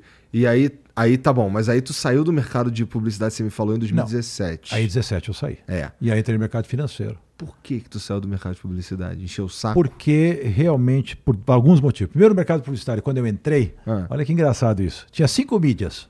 Você tinha rádio, televisão, jornal, outdoor e cinema. E revista, e revista. vai. Seis mídias. Virou um negócio omnimídia agora. Eu ganhava muito mais dinheiro fazendo menos do que virou com o mundo da internet, com as novas telas, com tudo que estava acontecendo. Eu senti que o mercado ia dar uma transformada violenta. Eu tinha uma- um contrato com, uma, com a multinacional, a empresa já estava vendida. Valores que eu considerava excelentes, porque eles fazem um valor, não vou complicar aqui para entender, é um coeficiente multiplicador do lucro médio da empresa em uns 10 anos. Quanto deu de média, multiplica por tal coeficiente que você negociou, esse é o valor da empresa e eu recebo a minha parte. Se eu continuasse, eu sentia, era um feeling meu que o mercado ia cair. E caiu. É a maior sorte do mundo minha que eu saí. Eu vendi em 2015. É que eu fiquei até 17 a pedido dos sócios para ficar mais dois anos de fade out para poder criar a minha, a minha sucessão. Tá. E entrou lá o Marcos Quintela, que foi o cara que eu criei no negócio e assumiu o negócio lá. E negócio desandou, assim, o mercado publicitário mudou, não que desandou, está aí ainda, mas bem diferente do que era antes em termos de rentabilidade, uma série de aspectos. Hoje você trabalha mais e ganha menos. E eu já estava satisfeito, já 38 anos fazendo aquilo, eu estava louco fazer outra coisa. Já tava. Aquilo ali já, já era um jogo que você já jogou um monte de já vezes, joguei né? demais, já vi tudo, já não tinha mais novidade ali, entendeu? Não tinha mais desafio para mim. A Você curiosidade. tem que tava- saber parar, né? Não é que nem jogador de futebol que é obrigado a parar porque fisicamente não aguenta Sim. mais. O empresário pode seguir. Eu falei, não, não dá mais. Para mim chega, tá bom demais. Realizei bem, um valor bacana, que me deu conforto e tranquilidade. E aí eu fui buscar negócios desta forma que eu já expliquei no começo Aham. da nossa entrevista, onde eu posso fazer esse trabalho estratégico sem ter que estar me desgastando no dia a dia. Em ramos que eu acho que são interessantíssimos. Sempre fui um grande investidor no mercado financeiro, sempre fui um investidor quase profissional. Eu queria ter minhas próprias empresas administrando meu próprio patrimônio e para outros clientes também. E aí, é, esse lance que você está falando do mercado financeiro é, significa que você é, tá, tá ativo ali já faz muitos anos também. Né? Eu estava Como é- ativo como, como investidor, não Sim, como profissional. Como, não investidor, como- tá. é. Como é que tu. é, a, tua, a tua. Uma das coisas que falam de maneira. o tempo inteiro, na verdade, é que você precisa ter. Tá, tá variado ali os teus investimentos, não pode estar tudo no mesmo lugar, não sei o que e tal. É, imagino que tu faça algo semelhante também. Sem dúvida nenhuma. Eu acho que uma carteira eh, de investimentos ela tem que ser variada. Você não pode botar todos os ovos na mesma cesta, porque não é tudo que anda ao mesmo tempo. Então, por exemplo, agora é o momento da renda fixa, porque o, o juro está Selic tá 13,75. lindo, né? A, gente pra cons- alguns. a gente tem um fundo lá no nosso fundo que dá, dá Selic, que dá CDI, mais 3% ao ano. Sem, isso é um fundo de renda fixa com risco quase zero. Então, assim, CDI com mais 3% ao ano é difícil o cara querer em- em- empreender, investir em empresas, você pode pegar com 16 e pouco. Vamos dizer, esse não é o ganho real, porque você tem que descontar a inflação. Mas mesmo descontando a inflação, vai te dar uns 7, 8 pontos de ganho real por ano, que é um espetáculo. Nominalmente, 16 e tantos por cento. Isso não vai é durar merda, muito. né? É, torcendo para não durar muito, porque para a economia melhorando, o juro vai cair. Aham. A inflação dominada, o juro vai cair. Então a gente torce por um Brasil. Tivemos por um período um Brasil raríssimo, que foi aquele com juro de 2% e inflação baixíssima. Então, assim, era muito, era muito atrativo para investimento, né? Porque você não ia botar no mercado financeiro, você precisava investir em negócio. Fazia muito mais sentido um você investir retorno. em negócios, É. né? Agora o dinheiro atrai dinheiro de fora, porque o juro um dos juros mais altos do mercado, do mundo. Então, enfim, tudo tem prós e contras, né? É. Mas é, eu, eu tinha vontade de, de atuar do outro lado do balcão, entendeu? E não só ser um investidor, mas ter um prestador de serviço nessa área. E aí me Entendi. juntei com gente muito boa que toca isso de forma primorosa. E pronto, né? É. Cara, assim, é, eu, eu espero chegar na tua idade, assim, com essa tranquilidade aí. Só falta sabe? 30 anos para É, você. falta 30 anos. Ainda vou ralar pra Mas cacete. você vai ter dificuldade, porque eu vi que você estava fumando esse troço eletrônico aí. É, Já várias é. vezes você deu uma pitadinha nisso. Isso É. aí não é bom para você, não. Ah, né? tem muita coisa que eu faço que não é bom pra mim, cara. Por exemplo, eu não faço exercício, É. sabe? Mas eu Não faz exercício, não dia. tira férias, fuma cigarro eletrônico E bebe álcool, pelo Eu jeito. bebo uns que- negocinhos às vezes. É, então, então tudo moderadamente na vida, eu sempre falo isso. Tudo que é um extremo ou outro é ruim. Isso vale até para política. Tudo que é extrema direita é ruim, tudo que é extrema esquerda é ruim. Como é bom o equilíbrio, né? Eu não gosto nada de extremo, nada. Tudo que é extremo vai ser ruim na vida. A estatística fala que você, se você estiver sempre no meio da história, você vai ter o melhor dos mundos de tudo. Não precisa ser tão careta quanto eu e não precisa ser também como você. Não, também imagino que você não seja exagerado. Você não tem cara de ser um cara Ah, exagerado. não, não tento Mas- não ser. Então, tudo que é moderado é aceitável. Né? Então, eu não sou aquele cara chato, nada. Mas tem que fazer moderadamente, porque aqui se faz, aqui se paga. Tudo que a gente coloca para dentro do nosso corpo, um dia o corpo vai nos cobrar. É verdade, é verdade. Não, assim, eu vou, eu vou parar. Minha filha pediu pra eu parar, então eu vou Eu não estou isento de ter coisa. Eu recentemente tive uma coisinha aí, é, complicadinha, é, mas talvez fosse muito pior se eu não tivesse cuidado de minha vida toda, entendeu? Então, é, ninguém está isento. Nós somos seres humanos. As coisas acontecem com a gente. Só que você pode retardar as coisas, você pode ter um físico até melhor para enfrentar os desafios. Então é importante, por isso que eu falo, eu recomendo os jovens, meus filhos, nenhum deles fuma, eles bebem socialmente, nenhum exagerado, nenhum deles usa droga, então eu fico muito feliz com isso, porque isso foi uma coisa que eu bati uma tecla muito importante para eles, para cuidarem da saúde deles, para eles poderem ter uma vida mais confortável. Né? Importante mesmo. Cara, é, daqueles caras que, que, que passaram pelo aprendiz, é, alguns passaram a trabalhar contigo, né? Sim. Toda a temporada, daquela aquela primeira leva do- de temporadas que você fez, pelo menos ali, todos os campeões, todos os vencedores ali tinham oportunidade de trabalhar contigo, né? Ah, a Viviane Braffman, que é a ganhadora da primeira aprendiz, está comigo até hoje. Nós, nós montamos uma sociedade, chama Era RJ, chama RJ Educação. A gente fez o Master Business Network, que termina agora, na semana que vem, com, que, são, que é tipo uma mentoria para empresários. Lançamos agora um produto que chama O Aprendiz, que é conselhos, é, aprendendo com o aprendiz, porque assim, a pessoa pode comprar esse curso, que eu, ela e o Walter Longo estamos dando, sobre aprendizados que nós tivemos dentro do aprendiz que pode ser útil para a vida das pessoas. Foi muito legal. É Está um- sendo lançado agora, está sendo vendido agora. E paga lá 1.900 reais para um curso, pô, você vai ver muita coisa que eu passo lá de informação e de, eu, Walter e a Vivi, sobre os 10 principais aprendizados que nós tiramos de todas as temporadas do aprendiz. E ficou demais. Porra, demais. É um curso gravado e a pessoa compra e assiste e, e vai ter um certificadozinho depois. Tem também alguma coisa no final, acho que a Vivi está colocando algumas coisas, tipo, é, vai sortear algumas pessoas para terem depois um encontro presencial comigo no, final. Essa coisa legal.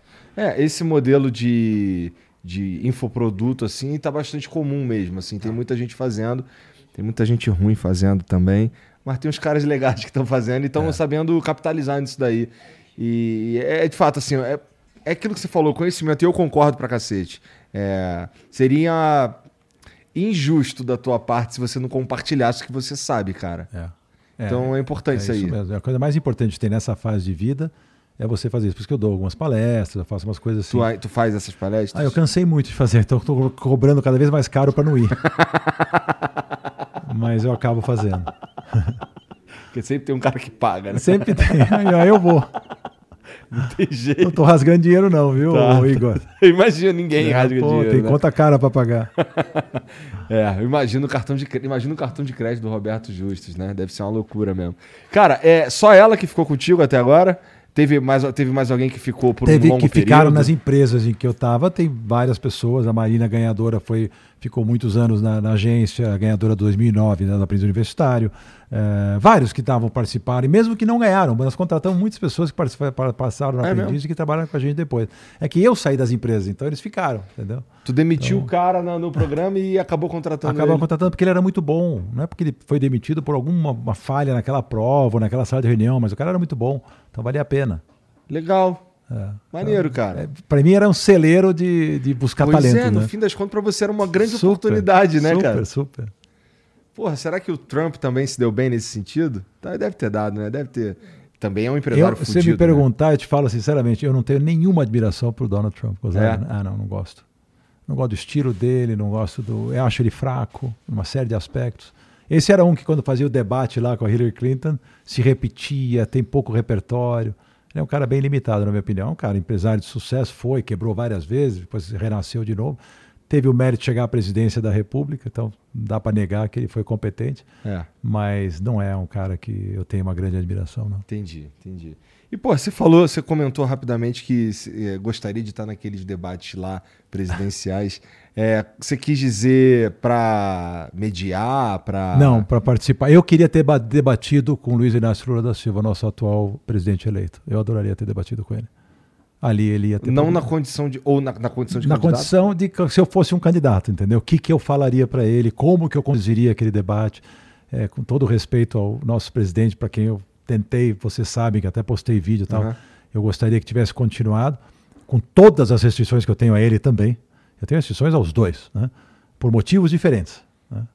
O ex-presidente Jair Bolsonaro, uma pessoa que eu tive prazer de conhecer pessoalmente. Ex-presidente ano que vem. Esse é, futuro ex-presidente, é. nosso atual presidente. É uma pessoa séria e, e, e boa índole, gente boa, simples, só que esqueceu que foi eleito presidente de um país que é a segunda maior democracia do mundo, que tem 215 milhões de habitantes, está entre as décima, tá a décima economia do mundo, e que faltou assumir em muitos momentos a liturgia do cargo.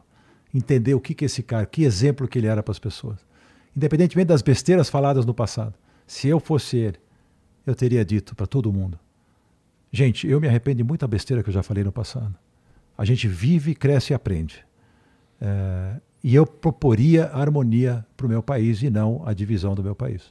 Porque, em termos de entrega de governo, com ministérios, com economia, com tudo, foi muito bom, teve muita coisa boa.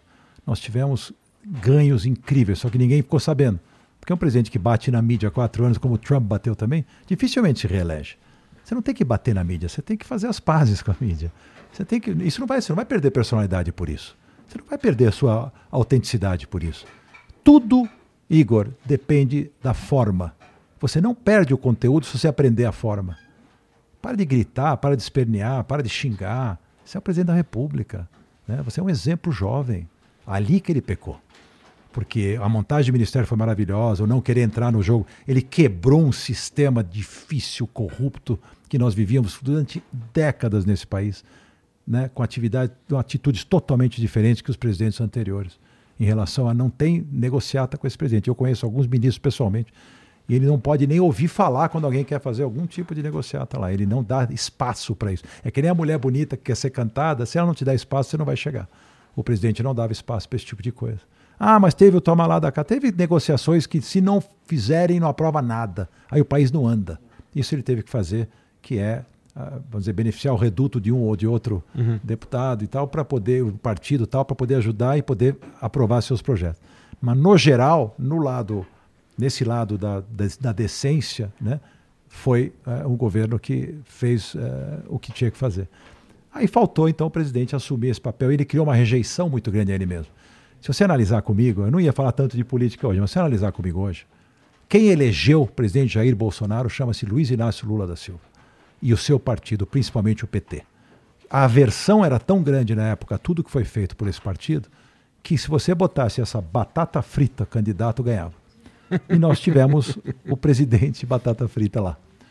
E o que acontece? O Jair Bolsonaro teve peito e coragem de assumir esse papel, que ninguém teve, e ele foi eleito. E depois, em 2022, quem elegeu Luiz Inácio Lula da Silva foi Jair Bolsonaro. Ele foi o maior cabo eleitoral que o Luiz Inácio Lula da Silva podia ter, com as atitudes dele, né, com a falta de jogo de cintura que um presidente tem que ter. Até que é uma falta de. Assim, num qualquer negócio, você tem o cara, você tem o americano fala good guy, bad guy. O presidente da República não levanta uma placa escrita Globo lixo. Isso não é atitude de presidente. Se ele quer que alguém levante uma placa dessa porque ele não gosta da Rede Globo, põe outro cara para levantar a placa. Porque a placa era de um transeunte qualquer que estava no aeroporto esperando por ele. Você não faz isso. Então, assim, são certas atitudes que, na minha opinião, fizeram com que uh, a gente perdesse. A gente, eu digo, porque eu não queria a volta uh, do PT. Eu aceito, diferente de muitas pessoas que estão aí protestando, eu jamais vou protestar, porque considero a eleição legítima do jeito que foi. Não considero o jogo tão limpo. O TSE jogou um pouco a favor do outro candidato, mas não foi isso que tirou uh, os 2 milhões de votos de diferença, até porque o presidente recuperou 4 milhões de votos. Ele mesmo, né? E é muito fogo amigo também, desnecessário, acabaram atrapalhando. E a gente vai ter que agora viver nessa incógnita. Porém, o que é bacana é que ele tem na mão é, 58 milhões de votos apesar de que grande parte desses votos foram de pessoas que não querem o PT e não que apoiam ele, é, e tem aí uma oposição a ser feita para segurar aquele ímpeto petista de raiz que a gente não quer ver de volta. Eu Lula, o Lula foi inteligente quando convidou Alckmin para ser vice, já mostrou um caminho mais menos esquerdista, né? É, e pelo que nós estamos vendo aí, se por acaso ele tiver essa serenidade de botar um ministério que não seja tão político, né, que seja um pouco mais técnico, gente, ou então políticos que são né, acima de qualquer suspeita, aí a gente vai ter eventualmente a torcida que nós temos é pelo Brasil, independente de quem é o presidente da República. O Brasil é maior do que esses indivíduos. Não pode personalizar tanto neles dois. Isso que é ruim, entendeu? Eu concordo muito. Eu gostaria muito que o Brasil tivesse projetos de país Porra. que independessem dessas pessoas. Concordo entendeu? muito. Eles têm que ser o, o, a mola mestra que faz, o fio condutor que faz acontecer. Mas não pode cair tudo na, na persona dessas pessoas. É muita responsabilidade para eles, nem são preparados para isso. Lula é um político experiente, mas não é um administrador nem um gestor. Entendeu? Então ele precisa ter gente em volta dele que sejam bons gestores. O, o Jair Bolsonaro era um político experiente também, 30 anos, ele também nunca foi gestor de nada. Mas ele teve a, a inteligência de botar um ministro da Economia, que eu considero o melhor de todos da história do Brasil e um dos melhores do mundo, que é o Paulo Guedes. Colocou o ministro da Infraestrutura, nosso atual, nosso futuro governador, que era um espetáculo de profissional. Colocou a ministra Tereza Cristina na agricultura, colocou gente, até o Marcos Pontes na ciência, um cara que tem um currículo invejável, gente decente, gente séria, gente trabalhadora. Isso mudou o resultado. Só que ninguém ficou sabendo, porque briga com a mídia, não anuncia, não fala, né? ninguém. Como você cria um ambiente negativo, um círculo vicioso contra você mesmo, você não tem como quebrar essa bolha. Ela é toda negativa, qualquer coisa que ele fizer está errado. Ninguém nunca vai reconhecer nada. É lamentável. Né? É, foi muito melhor do que falam, mas eu dou muita razão às pessoas que criaram é, uma, um antagonismo ao presidente pelas atitudes dele mesmo. Foi ele mesmo que fez isso. Tinha uma casca de banana no outro lado da rua, ele ia lá e pisava. Desnecessariamente, desnecessariamente. Porque o bom governo que foi, acabou sendo o resultado final do que foi feito, em termos de economia, em termos de auxílio aos mais necessitados, ele mostra esses números. Os números são muito bons. Marco do saneamento, transposição de São Francisco, independência do Banco Central, é, reforma da Previdência. Pô, uma série de coisas que aconteceram que mudaram o país. Eh, privatização da Eletrobras. Sabe? Então, assim, um monte de coisa interessante, importante, que acabou sendo jogada fora por postura pessoal. Isso é uma pena. Pena. Se a postura pessoal fosse diferente, se ele se abrisse para todo mundo, quero governar para todos, não só para os bolsonaristas. Vou governar para todo mundo. O, o, brasileiro, ele é o povo independente da ideologia, do que ele pensa. Eu não vou desrespeitar a ideologia de esquerda só porque eu não concordo com ela. É um direito que o cara tem de ter a ideologia dele. É um direito que ele tem de pensar do jeito que ele quer. As pessoas ficam, ah, porque é de esquerda, ah, porque é de direita. Respeita. Entendeu? Então, é assim que tem que funcionar um país. Né? Então, é, é, é um mix de pessoas tentando remar para o mesmo lado, cada um com as suas ideias, ok. Infelizmente. Mas está é assim. todo mundo, idealmente, querendo a melhoria e o progresso de, do país, né? Idealmente. É o que deveria querer, né? É, é. é o que deveria querer. Agora é o seguinte, já foi. Vamos parar com essa loucura e vamos fazer. Esses caras que estão lá, fazem uma oposição. Se tiver coisa errada, vai para rua, não tem problema nenhum. Mas não deu nem tempo de ver se vai ter coisa errada. Não, Já estão na rua. É querem questionar, não dá para questionar. Eu vi um cara, eu não sei se tu, eu não sei se você é o tipo de, de pessoa que fica recebendo videozinho no WhatsApp de. Muito. Tu eu vi um cara, eu vi um cara pendurado na frente de um caminhão. Que ele... Eu vi também. O cara já tava na estrada longe. Já não tá. Esse, como é que esse cara voltou depois pro. Eu, eu quero essa curiosidade. Como ele voltou pro é. protesto depois? A pé? Porra. Eu achei maravilhoso aquilo ali, cara. Débil mental, cara, pelo amor de Deus. E outro que atropelou um monte de gente. Quer dizer, assim, coisas. Porra, isso eu coisas, não vi. Você não tem, depois vai, veja. Tem um cara que atropela um monte, dois estados graves até. Nossa. Ele, ele foi acuado ali, porque ele queria passar, não deixaram passar e atropelou umas 15 pessoas. Assim, totalmente desnecessário para o Brasil isso nesse momento. Não vai voltar atrás. É. As instituições são fortes, elas têm que ser respeitadas eu fiquei super triste por um dia. Não porque eu fosse, já de novo, o grande admirador né, do presidente. Eu, eu, assim, eu, para mim era a melhor opção de longe. É o que tínhamos para o momento. E para mim venceu a pior opção, entendeu? Voltou assim. É, eu, eu falo naquele meu vídeo uma coisa que eu acho muito importante. Exemplo. Nós colocamos na presidência da República alguém que realmente, cujo partido e cujas pessoas, pro, comprovadamente, foram desonestos com o Brasil roubaram o Brasil. Então não é que, ah, não, mas porque eu, nós temos que respeitar as decisões jurídicas de um Supremo Tribunal Federal, sem dúvida nenhuma. Se teve vícios no julgamento e não foi justo o julgamento, ok, foi anulado por esse motivo. Que o juiz foi tendencioso, eu não considero tão assim, mas vamos aceitar que os, os juristas e os grandes membros do, do tribunal sabem o que estão falando. Ok, tá bom, então julga de novo. Não, não pode por causa da idade. Ok, mas não tira, não diga que foi inocentado. Foi anulado, ele não deve nada à justiça, porque a justiça anulou o julgamento que foi considerado injusto, mas os atos que foram praticados, ninguém vai apagar. Os bilhões de reais que voltaram, voltaram na real. Os outros todos, as delações que foram feitas por grandes empresários, tal, que estão inventando todas as histórias, tudo aconteceu debaixo do nariz dele, inclusive com a participação. Então, assim, é um exemplo ruim. Então eu posso fazer falcatrua, que eu volto a ser presidente da República do meu país.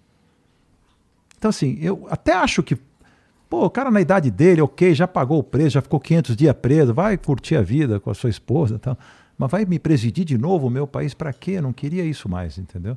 Podia até ser outro candidato do partido dele que não tivesse história suja.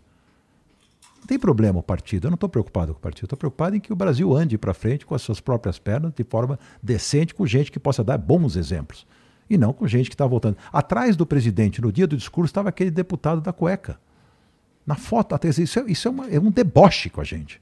Ele foi pego com 100 mil dólares na cueca dentro do aeroporto. Esse cara foi também inocentado lá, pagou, sei lá o que aconteceu, pagou pena, não pagou, não sei o que aconteceu com ele, mas ele está lá atrás do presidente. Dizer, então, é um deboche mostrando para a gente: olha, vai tudo, todas essas figuras que vocês tanto abominaram do que aconteceu, estão voltando. E ninguém fala nada, e a mídia não fala nada. Complexo, né? É, cenário difícil esse que a gente está vivendo hoje. É complexo. Mas vamos ter que acreditar. É. Eu não vou fazer nada para atrapalhar é, pela, o governo não, do né? meu país e eu quero que o Lula seja muito feliz no governo porque meu país vai andar para frente. Eu não preciso concordar com ele para isso. É a democracia para isso. Nem com ele, nem. Agora, vou torcer para ele botar a melhor equipe econômica. Falaram que o Meirelles pode entrar. Vou adorar se o Meirelles entrar. Eles estavam dizendo em botar um político na fazenda. Não, não, põe um técnico na fazenda. Político põe na Casa Civil, esse que vai fazer articulação política. Então, assim, se ele conseguir um ministério bacana, tudo, cara, eu juro, por tudo que eu fui contra, eu sou a favor do meu Brasil. Meu Brasil é muito maior que Lula, que PT, que Jair, que PL, que todo mundo. É meu país, é o futuro dos meus filhos, dos meus netos que está em jogo. Eu nunca vou torcer contra, eu não consigo, é impossível, nem vou protestar, porque não vai adiantar. Quando adiantar, eu vou protestar, posso ir até para a rua quando eu achar que tá, tem coisa errada acontecendo. Vai ter minha voz contra, não tenha dúvida nenhuma. Eu vou estar bem atento como cidadão, como empresário, do que está sendo certo ou está errado na minha visão. Sim. Mas antes eu não vou pré-julgar ninguém. Eu já fiz o meu protesto claramente, corajosamente, sobre o que eu acho da eleição de uma pessoa que tinha dívida com a gente moral, mas se isso foi, a maioria quis isso, se 60 milhões de pessoas quiseram dizer, ok, presidente, você vai ter outra chance, eu vou ser mais um que vou ter que dar outra chance para ele. O que, que eu vou fazer? Não está no meu alcance. Eu, como empresário, quero ver esse país dar certo. Eu preciso, não podemos perder mais uma década, como já perdemos no passado. Vou para as mensagens aqui. Vamos lá. O Rafael Barlatti manda aqui, ó. Roberto, boa noite. Você acha que temos uma elite econômica bem medíocre e burra? Pergunto porque rico de verdade no Brasil, quando vai para os Estados Unidos, conhece de, co de core salteado onde ficam os outlets da Flórida, mas não sabem sequer onde fica o MoMA quem dirá saber o que é. Espera aí que ele continua. Outro ponto que me enoja na direita empresarial brasileira é a demonização das universidades públicas com a narrativa que estão deterioradas e que a esquerda domina lá. Mas sequer se prestam a fazer como os grandes empresários americanos que patrocinam, financiam e investem em pesquisas anualmente. Como, como é o nome dele? É Rafael. Bom, eu, eu discordo de que a elite brasileira seja isso que ele está descrevendo. Ele não tem esse. Rafael, desculpe, você devia se informar melhor. Até porque as boas universidades brasileiras foram, muitas delas, patrocinadas por grandes empresários. Né? O próprio Paulo Guedes, nosso ministro, foi sócio lá do Cláudio Haddad, fizeram eh, o, o, o que virou INSPER depois, mas antes era IBMEC. Uhum. Assim, tem vários exemplos de, de grandes faculdades feitas por grandes empresários, é, é, dando um ensino de qualidade.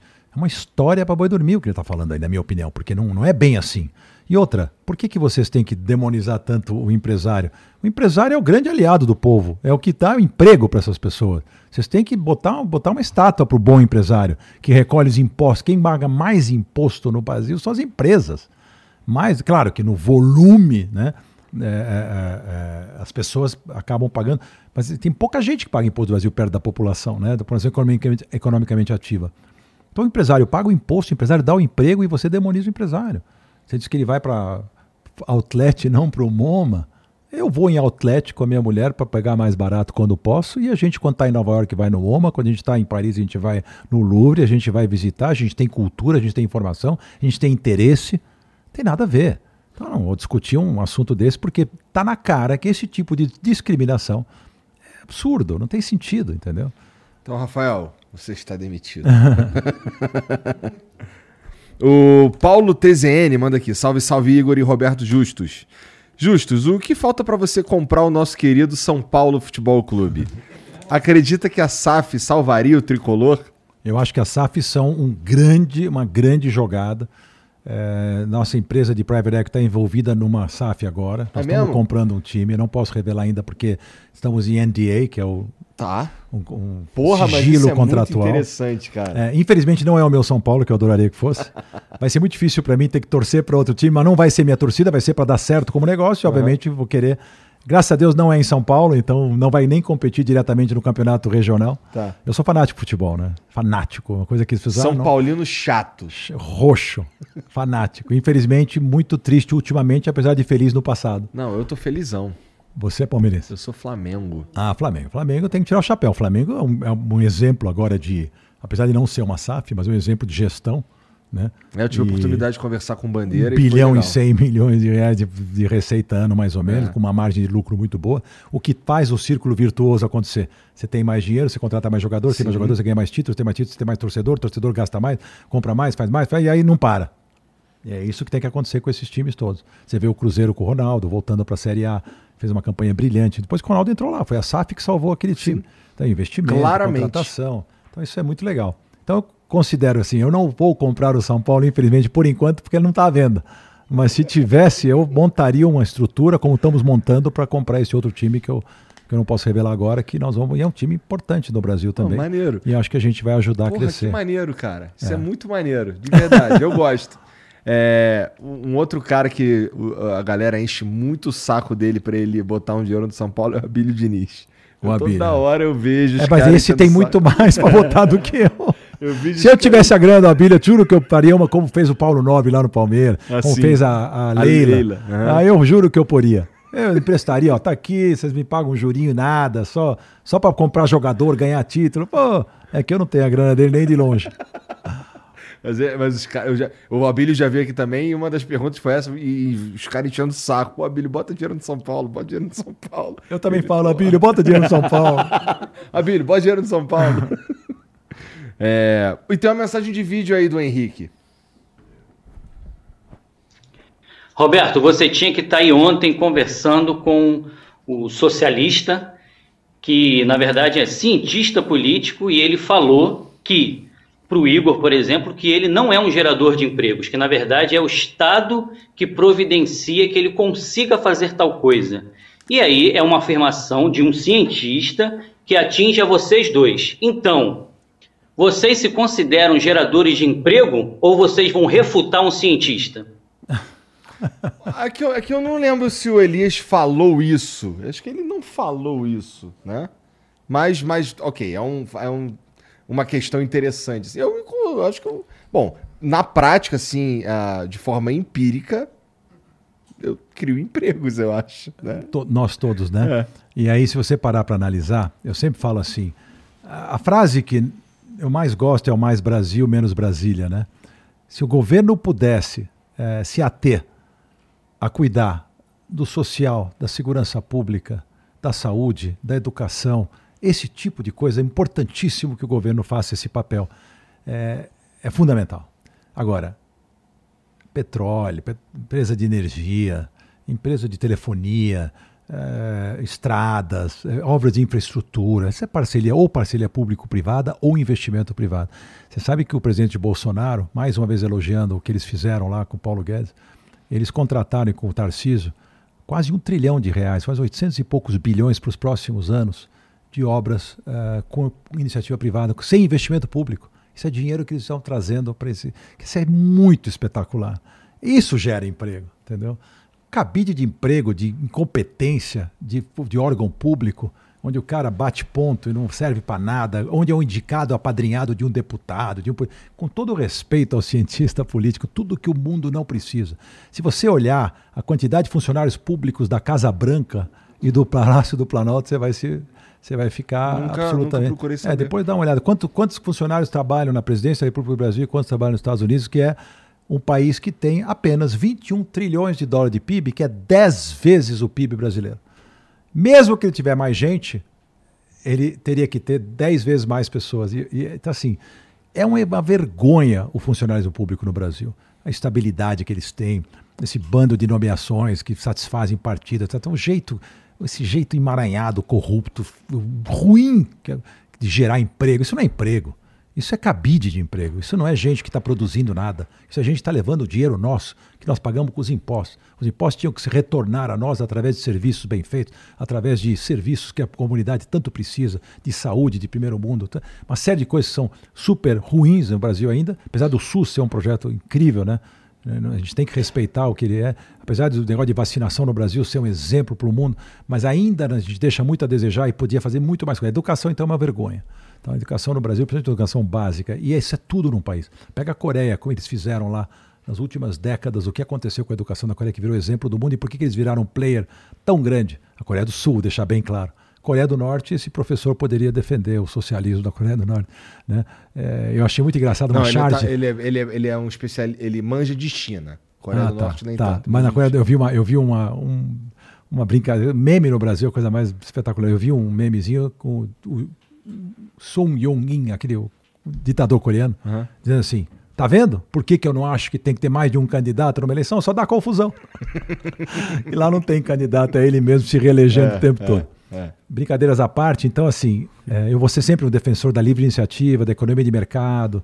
Eu sempre, sabe, do, do mercado. Eu sou liberal pra caramba em relação à economia, então eu sempre vou, vou defender isso. E para mim, o grande exemplo sempre vai ser os Estados Unidos, entendeu? Então, Estados Unidos, a, a, a energia, que você a telefonia, todas essas áreas são tudo elétrica, tudo é privatizado. Não tem nada na mão do governo.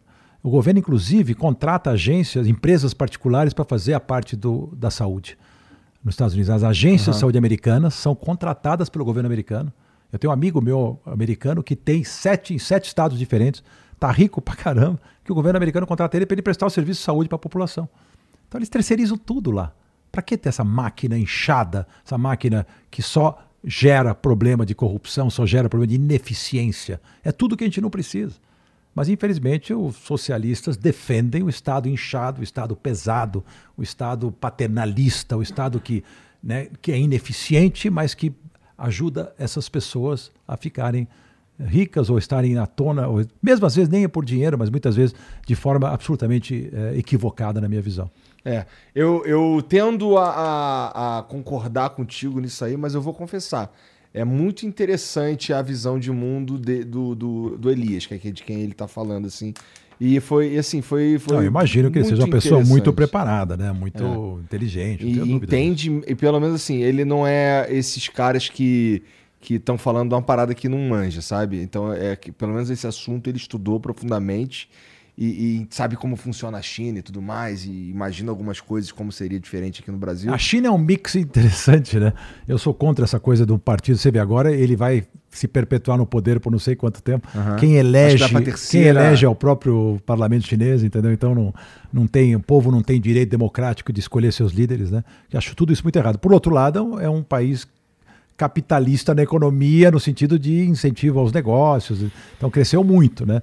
Então assim, é muito engraçado que a China tem só dois tri a menos que os Estados Unidos, tem 19 tri de PIB contra 21 dos americanos. Então é o único país que está ameaçando é. ser a maior economia do planeta, apesar de ter um partido comunista arcaico e fortíssimo, né, por trás é. do comando do país. É, inclusive assim, sobre isso, é, só para a gente finalizar, é, ele, ele também ele, ele dá umas razões históricas para as as coisas acontecerem lá da forma que acontece, sabe? É bem interessante, é legal. Ele escreveu um livro foda, inclusive, bem conceituado pra caralho. Que é aquele ali, ó, China, o socialismo do século XXI. É interessante. Bom, mas, Roberto, muito obrigado por vir aí trocar essa ideia comigo. Ô, oh, já cara. me liberou, é? É, você me pediu, né? Não, acho que, acho que nós cobrimos bastante coisa, né? sim, sim, sim, sim, sim, sim. Foi Quem bem sabe numa interessante. próxima oportunidade. Não, eu adorei estar aqui. Você é um cara, não à toa que você está onde você está, porque você faz perguntas muito inteligentes, você pega né, os assuntos, acho que falamos de tudo. É, fiquei muito feliz de estar aqui participando. Porra, tenho maior obrigado. admiração pelo Flow Podcast. Obrigado. Fiz questão de vir mesmo nesse momento. Eu tinha acabado de fazer uma cirurgia, Sim. ainda estou me recuperando. Estou muito feliz de estar aqui. E acho que espero ter saciado a curiosidade das pessoas em relação a vários assuntos. Vários assuntos. Espero vários que a gente não tenha certeza. decepcionado os seus grandes, seus grandes ouvintes aí, o grande número de ouvintes que você tem, de, que assistem esse podcast e ouçam, esse podcast. E, cara, é, como é que te encontra nas redes sociais? Porque tem gente que só ouve a gente, é importante que a gente fale pra eles. É, eu tô, eu tô assim, o meu, o meu Instagram é Roberto L Justus, né? E por lá que eu me comunico bastante, né? No meu Instagram, que mais? De resto, não vou dar meu, meu, o meu, o meu telefone, não vou passar Não. meu, meu Mas WhatsApp. e o curso? E o curso que você tá fazendo? Ah, o curso sim. Aí eu, putz, a vida minha, minha sócia vai me matar. Né, Porque nós estamos fazendo o aprendiz, essa história dos os aprendizados do aprendiz, que é muito legal. Os adoraria. aprendizados do aprendiz é um É. nome. Não, o nome, o nome nem é esse. Tá. Eu Bom, queria mas, é, mas provavelmente. Puxa, eu perdi uma oportunidade grande agora. Você tem aí, ô Mel? Tá, por favor. Mas não se preocupe que a gente coloca no comentário fixado, você que está ouvindo aí, é só dar uma olhada no comentário fixado aqui no vídeo do YouTube, que você encontra ali o link se você se interessar. E tem também as redes sociais do Roberto. Roberto, mais uma vez, muito obrigado. Muito obrigado a vocês. De verdade. E quando quiser convidar de novo, só me avisa com umas 8 horas de antecedência para eu poder pegar o carro e ficar horas dentro do automóvel para chegar. Aqui o que, que é? Aqui é Vila Prudente, é isso? É, é. E eu venho lá do, do Morumbi, você imagina. É longe pra Que cacete. distância. Não, mas valeu, Não, valeu cada segundo, Mas, mas valeu muito a quando, pena. quando, quando a gente for marcar de novo, eu vou te avisar com bem mais tempo de antecedência, tá? Tá bom. Fica tranquilo. Eu terei o maior prazer. Tá, obrigado. Ah, é, robertojustus.com.br robertojustus.com.br tem as informações desse nosso curso Tá do bom, aprendiz. tá bom. Boa, obrigado, querido. Você me ajudou bastante, porque aqui precisamos vender esse curso. Não, posso falar, não é nem, não me faz, o RJ Educação não é dinheiro. Eu não faço por ganhar dinheiro, não tem. Eu faço porque eu quero distribuir realmente conhecimento. E esse curso está muito legal. As pessoas vão amar e está super acessível. Reclamaram muito que eu fiz dos empresários. Lá custava 200 mil reais para o cara fazer um ano comigo em quatro encontros presenciais, de três dias cada um. Os caras falaram, bom, nem tem acesso. Pouca gente pode pagar um negócio desse. É um dinheiro muito grande. Aí fizemos agora de 1.900 reais. Agora comprem, né? Que é totalmente diferente, muito É. mais acessível. É um curso, claro. Não vai... E vai ter ainda uma presença minha no final sorteada para alguns participantes. Maneiro. É, Vai ser muito legal. Então, ó, você que assistiu aí, muito obrigado. Segue o Roberto, dá uma olhada lá no site dele também, tá tudo aqui no comentário fixado. Aproveita, já segue aí o Jean também, se inscreve e dá o like aí no canal. E, pô, muito obrigado pela moral aí ficar com a gente essa noite. E entra no Discord, é, o Jean você precisa me lembrar. Aí, ó, estamos querendo fortalecer o Discord, segundo o Jean. Entra no Discord, o Jean tá lá toda hora, ele vive no Discord, inclusive. É, obrigado aí todo mundo e até amanhã. Hã? Até semana que vem, então. Um beijo pra vocês. Tchau.